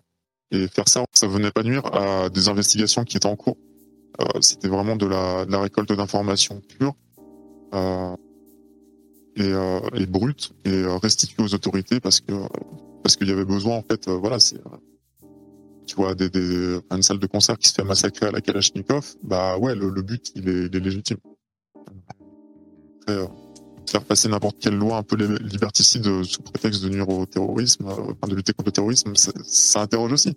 Mais c'est le problème quand on est un peu centré, c'est que bah ouais, on essaye de de faire bien, que ce soit bon pour pour tous en fait. Et enfin centriste peut-être politiquement, je sais pas comment on pourrait. Enfin ça ça, a une connotation centriste aussi, c'est une vraie pensée politique du coup. Mais euh, économiquement, tu as l'air quand même d'avoir euh, des idées aussi hyper arrêtées, puisque tu es, quand même pour un contrôle assez strict, et notamment des grosses structures économiques. Hein. et euh, plusieurs fois ce soir déjà, tu as, as lancé des pics hein, sur euh, les grosses entreprises, les GAFAM. Ou... Sur ce pauvre Facebook. Sur ce pauvre Facebook qui n'a jamais rien fait de mal dans sa vie. Et alors là, on sort, on sort du côté technique, mais est-ce que je pourrais avoir un, tu pourrais nous donner un petit peu ton, ton, ton idée là-dessus Pourquoi un tel contrôle? Pour euh, répondre à la première question, euh, centriste, non, je me considère pas vraiment comme centriste euh, politiquement. Je me considère ni de droite ni de gauche. Je pense que notre système politique il est complètement obsolète, qu'il faut le réformer de, A à Z, avoir un nouveau système électoral qui soit basé sur des, mathématiques et non pas un vote par pour voter contre en fait. Donc déjà, je suis pas politisé. Euh, mais je suis pas dans des extrêmes. Euh, je suis quelqu'un de d'ouvert euh, à l'écoute de l'actualité. Déjà pas de politique dans un sens. Et ta deuxième question, c'était par rapport à comment est-ce que je me situe à, l'économie capitaliste. J'ai rien contre l'entrepreneuriat en fait. ce qui me dérange, c'est et j'ai rien non plus contre le, le fait de, de gagner de l'argent, que des entreprises qui travaillent beaucoup gagnent de l'argent. Euh, ce qui m'inquiète, par contre, c'est plus euh, d'un point de vue euh, moral, l'influence, vraiment l'ingérence que peuvent avoir ces, ces entités. Le, pouvoir, le pouvoir, il n'est pas forcément économique. Et, et quand je dis qu'il faut réguler ces institutions, c'est pas leur chiffre d'affaires qu'il faut réguler, c'est c'est ce qui permettent d'ingérer. Si demain on a des des officiers du renseignement euh, chinois euh, de type féminin qui viennent se marier avec euh, plein de militaires, bah on va mettre du poing sur la table en disant oh là qu'est-ce que vous faites? Là, c'est pas comme si c'était déjà arrivé par le passé. Non, il n'y a pas d'hirondelle, ça n'existe pas. c'est ça. Euh, en gros, ouais, c'est donc en gros, s'il y a une ingérence d'un autre État, on se permet de dire oh stop, là, actuellement, on prend plus de chercheurs euh, de votre pays parce qu'on sait que vous nous pompez toutes nos recherches et nos tests. Euh, mais par contre, on peut laisser faire des entreprises qui rapportent du pognon. Bah, non, ça c'est pas, pas tolérable. C'est pas parce que vous rapportez du pognon que ce que vous faites c'est moral ou éthique. Voilà, c'est juste ça. Est-ce que tu, tu as dans l'idée de travailler sur d'autres outils, mais qui pourraient cette fois servir à lutter contre des lobbies ou des sphères d'influence un petit peu euh, cachées comme ça ou c'est pas dans les cartons? Euh, Tu ne gâches pas des futures surprises. Euh, après, rien d'extraordinaire, mais, mais, mais, mais il est possible que prochainement sur le, le repo GitHub, peut-être même à la sortie de cette vidéo, je sais pas, euh, il y ait de nouveaux outils qui permettent d'investiguer sur euh, des entreprises, effectivement. Je suis pas au courant, quoi. Je découvre tout. Oh là là. non, non, non, mais euh, j'en ai. Euh... Ah bah d'accord, bah bravo. bravo. voilà, c'est. T'as gâché ma surprise, quoi. Je sais pas si on peut parler de surprise, mais oui, oui, c'est. Après, c'est des micro trucs. Hein. C'est pareil, c'est pas là quand on en parle, Scrapper Telegram, ça paraît dingue à mon sens. Ouais, ouais, oui, oui, c'est impressionnant mais euh, c'est pas couper le souffle. Je veux dire, c'est 100 lignes de code. La partie Darknet, ça doit être 50. Euh, c'est des choses qui sont relativement simples et, euh, et de, ça sera de l'ordre de la même taille euh, pour avoir des informations qui peut-être cette fois nécessiteront des clés d'API et non pas du scrapping. Bah, après, après, de ton point de vue, peut-être que c'est c'était pas c'est pas impressionnant ou etc. Mais ça faut voir ça peut-être aussi comme une fondation où ça peut donner des idées à d'autres personnes. Hein. Puis bon, ça reste de l'open source. Hein. S'il y a des gens qui, qui veulent participer, j'imagine que tu seras ouvert. Je sais, enfin, je sais pas du tout ce que bah, c'est là-dessus. De toute façon, là, j'ai pas mis de licence, donc c'est licence libre. Vous prenez, vous servez, vous modifiez. S'il y en a qui veulent privatiser, bah, c'est qu'ils ont pas compris grand chose à l'open source. Mais euh, il y en a qui le font. Il y en a qui le font. Euh, des, des, sociétés de, de cabinets de conseil en stratégie euh, ou de ou d'influence euh, peut-être que mon grand ami Avisa Partner va se saisir de, petites bribes. Hein. Hmm. C'est le jeu, c'est le jeu, c'est le jeu, mais au moins là je donne, je donne des armes de tous les côtés. Et, après, bah, voilà, c'est des armes intellectuelles, et sans saisie qui veut, les améliore j'ai une question par rapport à, ce dont on discute depuis tout à l'heure. On voit qu'il y a quand même une opposition entre.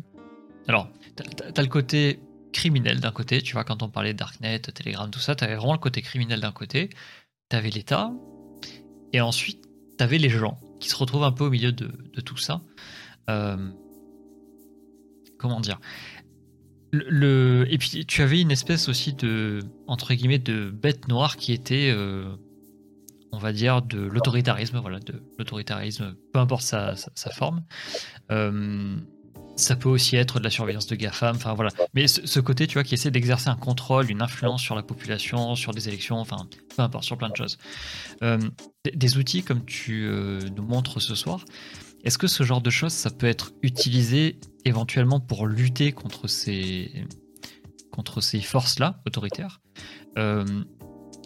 Et, si oui, par qui exactement? Est-ce que ça peut être des, personnes individuelles? Est-ce que ça peut être des, des organisations Je ne sais pas trop de quoi je parle, hein, mais euh, des regroupements de personnes. Est-ce que ça peut servir tout ça? Euh, Oui. Euh, si on prend le cas de Bellingcat, qui me semble a été présenté par, par Permis, je ne sais pas s'il a précisé qu'à la base, c'était juste un mec dans sa chambre qui s'est mis à enquêter sur le vol Malaysia Airlines. Ok, bah en fait c'est parti de là quoi. C'est euh, de, de l'enquête en source ouverte sur euh, sur ce crash aérien. J'ai pas les tenants les aboutissants parce qu'il y, a tellement de cas d'actualité. Euh, Celui-là, je l'ai un peu évincé, mais en fait de là est né Bellingcat. C'est-à-dire le mec a commencé à enquêter. Des personnes se sont joints à lui et, euh, ils ont rétabli la vérité. Et actuellement, bah, là c'est des gros gros enquêteurs, une source une source fiable de, de. Donc euh, oui, oui, il y, a plein de communautés qui peuvent s'en servir. J'espère euh, la communauté euh, s'en saisira. Donc même en fait d'un point de vue, même si c'est une lutte qui est personnelle, des gens peuvent se regrouper, enfin voilà, des collectifs peuvent s'en saisir. J'ai une question plus directe. Alors, est-ce qu'on peut imaginer, tu vois, il y a donc on, a les élections qui arrivent dans 4 ans on peut imaginer, euh, avec tout ce qui s'est passé par le passé, qu'il euh, y a un danger pour la démocratie si jamais certains euh, lobbyistes, certains partis, etc., essayent d'influencer les, des, bah, des, populations, des résultats d'élections, etc. C'est un, danger qui est a priori réel.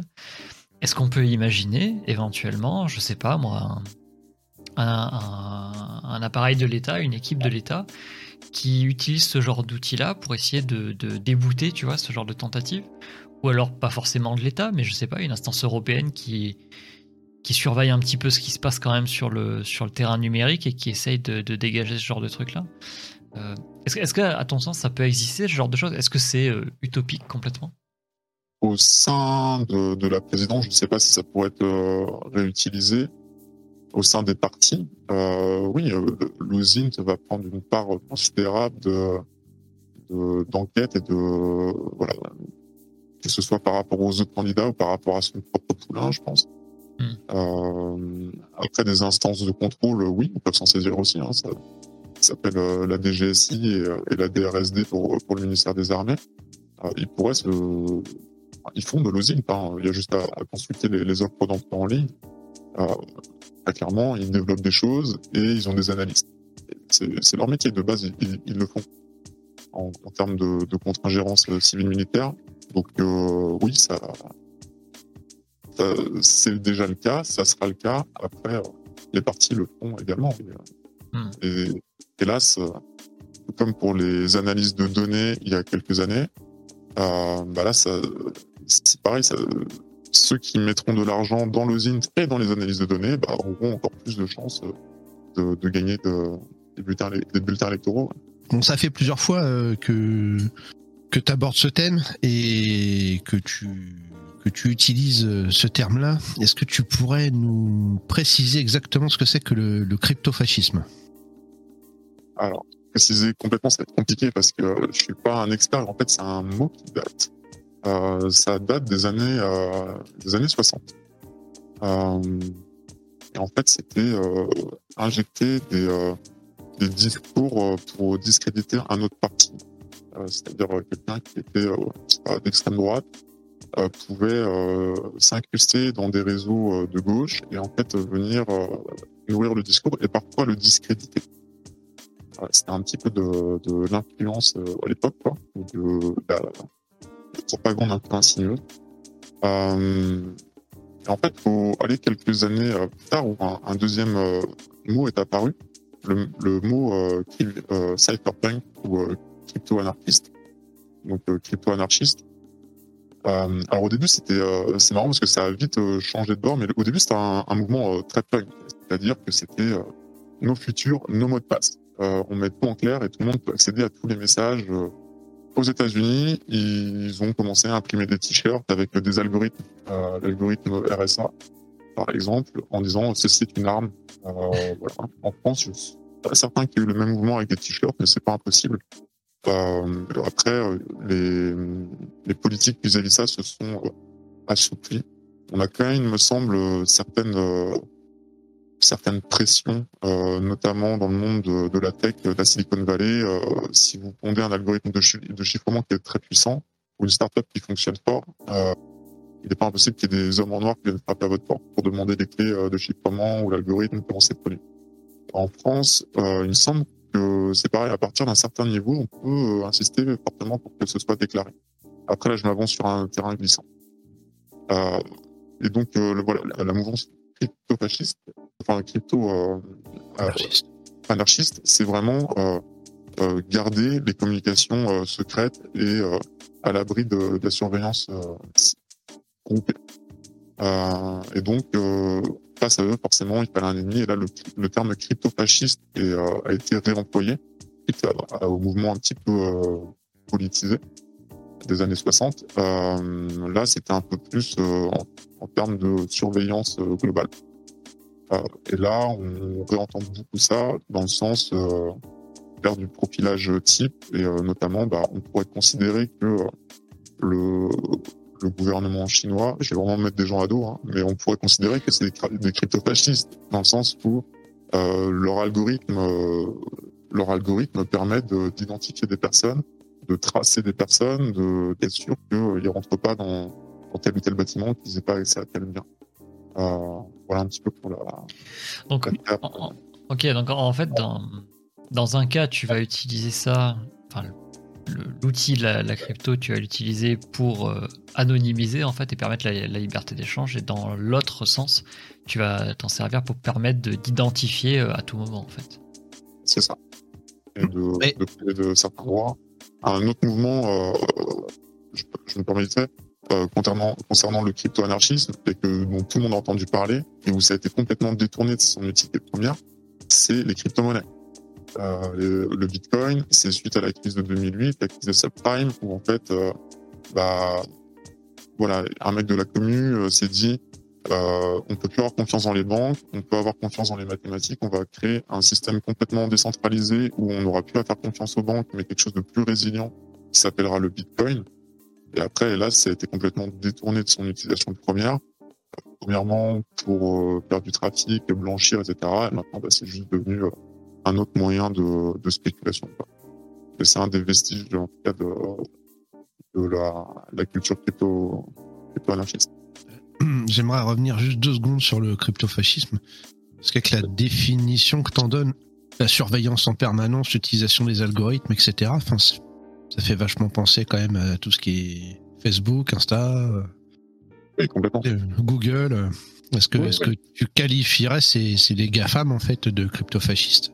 Oui, à partir du moment où euh, on, t'identifie, on, te range dans une case et, euh, et où ça peut te donner accès à certaines ressources, parce que les ressources, elles sont pas les mêmes entre, nous trois et entre nos, auditeurs. Forcément, en fonction de nos orientations, euh, qu'elle soit politique ou euh, sexuelle ou sociétale, euh, on va pas avoir le même contenu. Ça reste quand même du, ouais, ça, reste une, forme de discrimination en fait, d'être cliché. Après, je sais que c'est un terme un peu pompeux, qu'on peut mettre ça derrière tout en ce moment, que faut y aller avec des pincettes. mais oui, je considère complètement les, réseaux type GAFAM comme étant des cryptofascistes et comme étant des producteurs de, de, de, rupture de lien. En fait, là où ils voulaient créer du lien, maintenant, ils ont créé un espèce de séparatisme droite-gauche. Là encore, je, je, donnerai des ressources en lien. Euh, en gros, il est prouvé que depuis qu'on utilise de plus en plus les réseaux sociaux, on est plus orienté à gauche et plus orienté à droite et un peu moins centriste. C'est quoi C'est l'effet des. En gros, c'est l'effet des, des, bulles de filtre que tu as euh, sur tes recherches et les résultats qui sont présentés, euh, c'est ça? C'est ça, plus euh, l'entourage. En fait, c'est des algorithmes de recommandation euh, qui, euh, qui vont vous fournir du contenu spécifique à votre personnalité. Le but de, des réseaux sociaux, c'est de vous garder le plus longtemps possible attentif. C'est l'économie de, l'attention. En fait, plus vous dépensez de temps et d'attention sur ce réseau, plus eux ils vont s'enrichir. Comment est-ce qu'ils font pour vous garder un petit peu enfermé dans leur bulle? Ils vont identifier rapidement vos goûts. Et d'ailleurs, il me semble que c'est doit être une fonction de TikTok où on peut tester, euh, affiner un petit peu ses, ses, goûts. Ils mettent une dizaine de vidéos, on sélectionne ce qu'on aime, ce qu'on n'aime pas. Et du coup, après, le, le, contenu sera plus cohérent. Bref. Pour revenir à la partie un peu plus politisée, euh, pour vous faire rester, il vous faut euh, du contenu que vous allez aimer et également du contenu qui va un petit peu vous mettre en colère. Et en fonction, euh, c'est la manipulation de masse ciblée. C'est-à-dire que on étudie plusieurs types de personnalités. Et en fonction de vous, à quel moment vous avez décroché, on sait que la prochaine fois, il faudra un peu plus de shoot de plaisir ou un peu plus de shoot d'énervement dans ce qu'on va vous, proposer comme, contenu. Un petit peu de, si vous êtes très orienté extrême gauche, et bah de temps en temps, on vous met une petite vidéo traditionnaliste, ah, ça vous fout les boules, et du coup, bah vous continuez de scroller, et, et vous avez de nouveau du contenu qui peut être un petit peu orienté sur, sur votre parti politique préféré. Et, euh, du coup, bah, voilà, c'est un, une alchimie euh, savamment euh, menée en fait. C'est-à-dire qu'on va vraiment en fonction de chaque utilisateur, de son type de personnalité détectée, lui présenter le contenu qui lui convient. Et le problème, c'est que les gens s'enferment dans le contenu qui leur est suggéré et également vis-à-vis de leur entourage. S'il y a des points communs qui ont été identifiés, bah, on va montrer, hey, t'as vu, ton cousin, il pense exactement comme toi ou euh, ta pote d'enfance, euh, c'est pareil. Et donc du coup, ça enferme les gens dans une espèce de bulle. Et quand on regarde les, diagrammes de vote, on a vraiment une séparation droite-gauche qui se crée euh, pour aller de plus en plus vers des extrêmes. Et au milieu, il y a de moins en moins de monde. C'est ce qui explique un petit peu qu'aux dernières élections présidentielles en France, on a eu, euh, d'un point de vue, euh, alors, j'ai pas tous les noms, mais euh, extrême droite, on avait Marine Le Pen avec Zemmour, et de l'autre côté, à gauche, on avait, euh, je sais plus, ça devait être Jean-Luc Mélenchon et je sais plus qui, le Parti communiste, communiste français. Et, et des personnes comme au centre, bah, Hidalgo contre, contre Pécresse. Et Pécresse ne sait pas faire rembourser sa campagne. On peut être contre, euh, pour ou contre, c'est pas le sujet. C'est juste que un politique, une politique qui est un peu plus modéré dans ses, dans ses propos, n'a pas eu sa campagne euh, remboursée. Quoi. Je trouve ça chaud, parce que ça, ça démontre, ça, ça, ça aurait été Hidalgo, c'est pareil pour moi, c'est juste qu'en fait, euh, les extrêmes ont été remboursés, mais le centre un peu moins. Et je, ça, je trouve que ça casse du lien. Quoi. Mais alors, ça, ça va dans quel sens? Parce qu'on sait très bien que quand tu as des données comme ça qu'on met côte à côte, tu as une grosse différence entre euh, cause à effet et puis, enfin, corrélation et, et causalité, c'est très très différent. Est-ce que c'est pas juste la société qui, entre guillemets, s'extrémise un peu et, euh, et, qui a peut-être plus le, sang chaud, on va dire, et qui va dans des, un peu dans des extrêmes? Et puis, les réseaux sociaux en rendent compte, entre guillemets, sont esclaves, tu vois, de cette tendance? Ou est-ce qu'il y a vraiment des, études ouais, qui disent, bon, ben en fait, non, euh, on a remarqué, euh, les gens qui passent tant de temps, tu vois, sur les réseaux et sur tel réseau avec telle présentation de contenu, euh, ils ont plus tendance, tu vois, à voter par ici ou par là. T'as as vu des études un peu comme ça? Alors, j'ai pas lu d'études et, je pense que citer, même si je peux sourcer certains documentaires, effectivement, on peut pas subir de biais cognitifs et avoir une espèce de biais de confirmation ou autre par rapport à des événements qui sont décolérés de, de ça. mais non, j'ai pas de source ni de papier pour être bien clair une tendance qui est ressortie dans plusieurs documentaires. Euh, après, euh, peut-être que pas du tout. Peut-être que ça n'a aucun rapport et que, comme tu dis, c'est un effet de, de, société et qui nourrit les algorithmes. Euh, et en mm. fait, c'est pas les algorithmes qui le nourrissent. Je... Après, l'effet de bulle, enfin, l'effet de bulle et de recommandation, ça, par contre, le, enfin, le principe cognitif, enfin, l'influence en tout cas sur les personnes, ça, ça a été prouvé, il me semble, assez. de, de, façon assez répétée ça semble cohérent. Mais après, dire, euh, affirmer euh, non faut dire, je peux sourcer certaines choses. Après, il y a également mon opinion euh, personnelle euh, et, ce qu'elle vaut. Euh, et c'est certains sujets ouais, qui peuvent inquiéter ou sur lesquels on peut s'interroger une fois de plus. Mais non, attention, j'ai pas de source. Et, et Joker, je ne dis pas oui, c'est tout à fait ça. Non, Joker. C'est bien, c'est une bonne chose la, le, la modestie parfois hein, sur, des, sur des sujets. On n'est pas obligé de tout savoir non plus. Ah voilà. Ah, je, suis, euh, je, suis, loin de tout savoir et, euh, et je, euh, même si j'ai beaucoup pris parti euh, sur, sur les GAFAM euh, jusqu'à maintenant, ouais, faut quand même être modéré. Il y, a, y a un certain nombre d'autres choses qui font de bien. Hein, après, les, les, GAFAM, ils ont quand même leur casserole. C'est vrai que les dernières années, ils nous ont pas donné envie de leur faire confiance non plus. Vu les affaires euh, jugées, pour le coup, avec euh, verdict, etc., rendus, euh, ils ont quand même de, de sacrées casseroles. Quoi. Je, je, pense que c'est pas pour rien si TikTok a été interdit euh, en Conseil des ministres récemment. Voilà. ouais, oui, c'est sûr, c'est sûr. Mais après, euh, je pense qu'il y a quand même des, des espèces de, de repentis. Si on regarde Bill Gates avec sa fondation, Amazon, ça permet quand même de donner accès à, à certains, à de, à de, la culture. Enfin, tout n'est pas euh, tout noir non plus. Il y a quand même un peu euh, des bonnes choses à en tirer. Et euh, faut pas avoir de jugement hâtif. Peut-être que mon jugement il, il est hâtif. Euh, c'est peut-être le cas notamment vis-à-vis -vis du séparatisme, comme tu, tu le souhaites. Mais effectivement, vu que je ne peux pas sourcer. Bon, en, en, en, en, tout cas, c'est intéressant. Ouais, je, et puis je pense pas que ce soit une critique en fait, c'est c'est juste que c'est intéressant de savoir ce que tu as en tête parce que finalement tu vas créer des outils qui vont permettre d'avoir une recherche sur de l'open source, peut-être des outils qui vont servir justement à contrebalancer certains pouvoirs qui ne devraient pas exister, peut-être pour certaines personnes, c'est leur avis, et du coup c'est intéressant de savoir ce que toi tu penses quoi.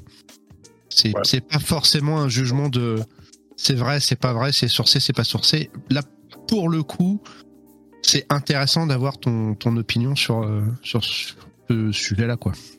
Bien sûr, et puis on, on a le droit d'avoir des intuitions aussi. Euh, je, je, trouve ça assez intéressant aussi de, de, de, de voir des personnes avec de l'intuition, parce que c'est, enfin, comme tu dis, on est très dans des, dans des extrêmes, tu vois, des, des gens avec des avis forts sur des sujets qui sont, euh, qui sont euh, clivants, etc. Et on peut aussi avoir de l'intuition et se dire, bah, dans ce cas-là, moi je pense que ça vient de là et euh, j'ai pas forcément de preuves ultra, tu vois, concrètes et, carrées, mais, euh, mais je pense que je pense qu'il y a de quoi parler, donc c'est ça qui est intéressant aussi, tu vois. Alors, on a, on a parlé de, de plein plein de choses là, euh, de tout ce qu'il y a eu dans le passé avec euh, bah, le crypto-fascisme, comment c'est arrivé là, un petit peu ce que toi tu fais avec tes outils, comment le est utilisé, et j'aimerais avoir aussi ton avis euh, personnel sur euh, les évolutions possibles de l'OSINT, tant au niveau de l'utilisation plus généralisée dans la population, euh, peut-être côté OSINTer aussi, et est-ce qu'il y a des possibilités d'utiliser cet OSINT aussi de manière éthique? C'est plusieurs questions en une seule, mais j'aimerais bien avoir une vision d'avenir de ta part. Pense qu'on va s'en servir euh, au-delà de, l'aspect très marketing, marketing et mercantile. Euh, on va euh, du renseignement également dont on peut produire pour, des guerres en cours. Euh, les évolutions, bah, de petits acteurs vont de plus en plus s'en saisir, des, des collectifs, euh, pour pas que checker des choses en direct, admettons, euh, pour faire du, de l'investigation, soit journalistique ou, euh, de manière un peu plus euh, utile, on va dire, à la société. On, on a, j'ai parlé rapidement de euh, Abuse Children, euh, de, le programme d'Interpol. Euh, je pense que des programmes comme ça vont se développer de plus en plus. Pour ceux qui connaissent pas, alors j'ai plus le, terme exact, c'est en anglais, on le mettra dans les ressources. Mais en gros, c'est euh, des images où il y a eu des, des crimes sur des enfants défectués. Et en fait, euh, il y a certains objets euh, qui sont en vidéo ou en photo. Et en fait, on peut mener des investigations en source ouverte euh, là-dessus. Il faut savoir que ça, ça fonctionne. Il y a déjà eu, euh, il me semble que c'est 15 000 signalements depuis que le programme existe. Euh, ça a aidé à résoudre 27 enquêtes. Donc voilà, c'est 27 personnes qui sont derrière les barreaux et j'espère, ils vont, vont y rester longtemps. Ils peuvent y rester, c'est parfait. Euh, mais de manière un peu plus euh, un peu plus douce, je pense que euh, d'autres acteurs peuvent s'en servir pour investiguer sur, ça, admettons, un lieu de, pollution. C'est qu'il y a une pollution, il y a un, type de véhicule. Et ben, en on pourra avoir un collectif qui fait que ça, en fait, qui fait de la recherche pour dénoncer des crimes environnementaux. Certains, certaines choses comme ça. Euh, remonter des, des informations et investiguer. Après, comment est-ce que euh, ça pourra être encore plus valorisé de manière éthique? C'est déjà un peu le cas euh, avec euh, des personnes notamment euh, dans les pays dans des pays du tiers monde qui font des études en source ouverte sur le combien d'enfants passent à pied par exemple sur certains spots. Savoir qu'il y y a des mômes qui marchent 20 km par jour pour aller à l'école. Euh, et donc en croisant des informations et en, ayant certaines captations, euh, ils peuvent après faire des analyses par data science et dire bah en fait euh, l'école faudrait qu'elle soit positionnée euh, ici. Alors qu'en fait c'est un lieu qui pourrait paraître complètement improbable, euh, mais qui est utile pour pour la société. Bah voilà, on peut imaginer des choses larges pour le, le réchauffement climatique, pour, pour des agricultures raisonnées, diversifiées. Enfin, je pense que en fait on est aux prémices. Euh, le renseignement, comment il était pratiqué euh, avant, le renseignement ouvert, euh, c'était beaucoup euh, dans, dans, les journaux. Là, on a, on a eu toute la vague un petit peu où c'était à la limite stalké, tu vois. C'était sur des personnes spécifiques. On veut espionner une personne spécifiquement sur ce qu'elle est de manière ouverte. Là, on commence à ouvrir les portes de quelque chose d'un peu plus euh, d'un peu plus euh, organique et, groupé on reste dans la sphère quand même euh, très IT, mais euh, je pense que de manière éthique, ça va de plus en plus interagir avec notre environnement, comme euh, l'Internet des objets. Et euh, que des données vont être émises euh, pour, pour, régler certains problèmes de société. Ouais, je voulais vraiment aborder le sujet de ne pas oublier que nos données ont de la valeur et que il faut les valoriser. Actuellement, on offre bah, de, de l'or noir en fait, euh, des, des, des foreurs de données qui vont la traiter, s'enrichir avec nos données. Alors en fait, il y a vraiment des enjeux euh, politiques, euh, commerciaux euh, derrière. Et en fait, euh, bah, faut vraiment en tant que utilisateur, quand on aura la possibilité de, de, se faire rémunérer ou de se faire valoriser sur de la donnée, euh, qu'on loupe pas le, le coche. Un exemple ah. de la des, des données dans le monde du renseignement, euh, c'est par exemple, il l'évoque dans le bureau des légendes, c'est euh, les JIDA. Euh, les JIDA, ça vaut plus que de l'argent, c'est des jihad data. C'est-à-dire qu'actuellement, euh, si tu as 2 gigaoctets de jihad data, euh, bah, tu peux échanger non pas de l'argent, mais d'autres types de renseignements ou d'autres types de données ou, des actions dans le monde réel. Je pense que nous, c'est pareil, on devrait être on devrait être rémunéré euh, à la valeur de, de nos données. Euh, il y a un truc que je viens de voir dernièrement. Alors l'initiative est bonne, c'est une espèce de dashcam pour euh, faire comme du du StreetMap, du Google StreetMap. et en fait, l'utilisateur est rémunéré. Ce que je trouve dommage, c'est que bah, en fait, faut acheter la caméra. Et, et même si tu gagnes de l'argent, bah, tu perds quand même un petit peu d'argent. En fait, avec les dispositifs qu'on a avec nous, nos téléphones portables, euh, tu le mets juste en mode kit main libre, tu pourras avoir exactement le même résultat et tu peux le revendre à, Tesla. Euh, si, euh, je sais pas, on prend des photos géolocalisées, c'est pareil. En fait, on devrait avoir, même si c'est pas une rémunération euh, monétaire, avoir un service, un bien, quelque chose en récompense plutôt que de, bah, de nourrir la bête. Quoi. Et, euh, eux, ils s'engraissent sur des données qui, isolées, ne valent rien, mais à nous tous, ça valent beaucoup. Et il faut vraiment qu'on commence à s'interroger comment on la valorise. Est-ce que, est-ce que ces entreprises-là te répondraient pas que de toute façon ils offrent déjà euh, un service qu'on ne paye pas mais qu'on paye avec de la donnée perso? Certainement. Les choses qu'on peut leur répondre, c'est qu'ils euh, vendent d'autres services euh, associés, c'est-à-dire ils vendent de la publicité, ils vendent du, du contenu, euh, de, des, des recommandations, ils payent des influenceurs. En fait, je pense qu'il faut payer également le- les utilisateurs. On voit le prix des téléphones portables ou des ordinateurs euh, de nos jours. Je pense qu'il y a vraiment un sujet, sujet à faire. Sans rentrer dans le truc de euh, Black Mirror, on regarde des pubs et on, est rémunéré à regarder des pubs. Juste par rapport aux données utiles que l'on produit, avoir une, euh, contrepartie. C'est amusant parce que c'est c'est un contre-pied total en fait. Parce qu'actuellement, si tu veux que. Je vais prendre l'exemple de Twitter. Si tu veux participer plus que 200 caractères et donc amener plus de données sur le, sur le réseau, bah, il faut que tu payes quoi. C'est un contre-pied total. C'est un contre-pied total, mais, mais bien plus logique. Surtout que euh, sait que ça, les nouvelles technologies euh, creusent, euh, creusent le fossé entre euh, entre pauvres et riches, entre classes sociales et vraiment pays défavorisés.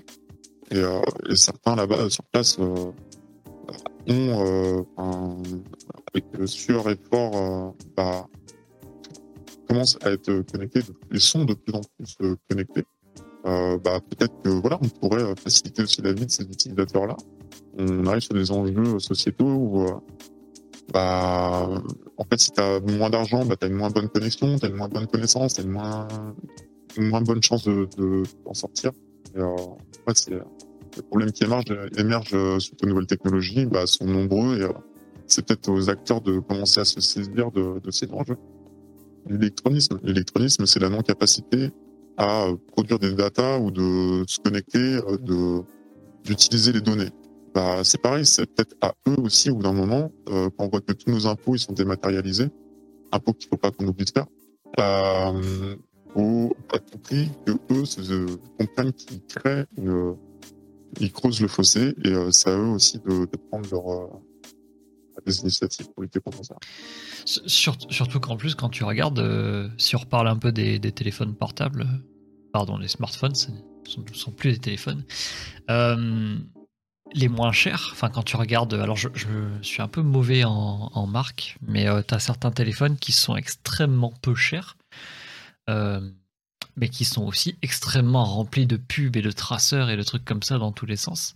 Et, euh, et le côté, euh, si c'est pas cher, c'est que c'est toi le produit. euh, ah, tu, là, tu le vois quand même. C'est donc ouais, en fait, au final, tu, enfin, t'as donné à une valeur, même pour eux. Enfin, je veux dire, là, c'est évident, quoi. La, la donnée a une valeur assez énorme. Et ça creuse encore plus le fossé, parce que ça veut dire que quelqu'un qui, en gros, n'a pas les thunes de se payer un, euh, je sais pas, un dernier Samsung, le dernier iPhone, euh, il est obligé de prendre un, un téléphone peut-être à, je sais pas, 200 balles, tu vois, qui, qui coûte bien moins cher que tout le reste, mais euh, qui va lui tracer la tronche comme jamais. Putain, ça fait réfléchir tout ça. Terrible. c'est ça, ça fait réfléchir. Cool, c'est que c'est intéressant. Alors moi, je- moi j'aurais une dernière question. Est-ce que tu aurais éventuellement une ressource à conseiller et un conseil pour euh, les nouvelles générations de la cyber qui regardent? Je sais qu'on n'est pas dans un cyber talk, mais on va finir avec ça quand même. plusieurs, plusieurs conseils. Euh, alors le, le premier va être très euh, très paternaliste, mais euh, notamment dans le cadre de l'OSINT et de la cyber, c'est bien se renseigner sur le droit. Euh, il y a un livre blanc qui est mis à disposition là depuis peu sur la plateforme OSINT EU. Euh, il faut s'en saisir pour l'étudier. Il faut vraiment regarder au-delà de l'OSINT en cyber ce que vous faites si on vous propose des choses. euh, de, de l'achat de matériel, de, de l'utilisation des opérations, des choses euh, peut vous paraître un petit peu bizarre, c'est s'interroger euh, vraiment sur euh, le droit. Faut vraiment, euh, voilà, les, les juristes se saisissent du numérique, des enjeux numériques. Il faut vraiment que nous aussi, on se saisisse euh, des, euh, des notions de, de droit. Euh, et donc ça, c'était la partie un peu paternaliste. Et après, euh, euh, finir sur une fin un peu plus Walt Disney, euh, ça va être vraiment euh, faites, faites ce que vous aimez. Et, euh, et en fait, il y a le, le succès qui viendra avec. C'est vraiment euh, passer du temps, euh, ok, prenez soin de votre santé et en gros, faites vraiment ce que vous aimez et, euh, et ça va, vous allez step up de ouf, que ce soit en osine, que ce soit en, pen test, en reverse, en ce que vous voulez. Euh, tout ce qui traîne autour de la culture hacker euh, osine, c'est ouais, prenez du plaisir en ce que vous faites. quoi.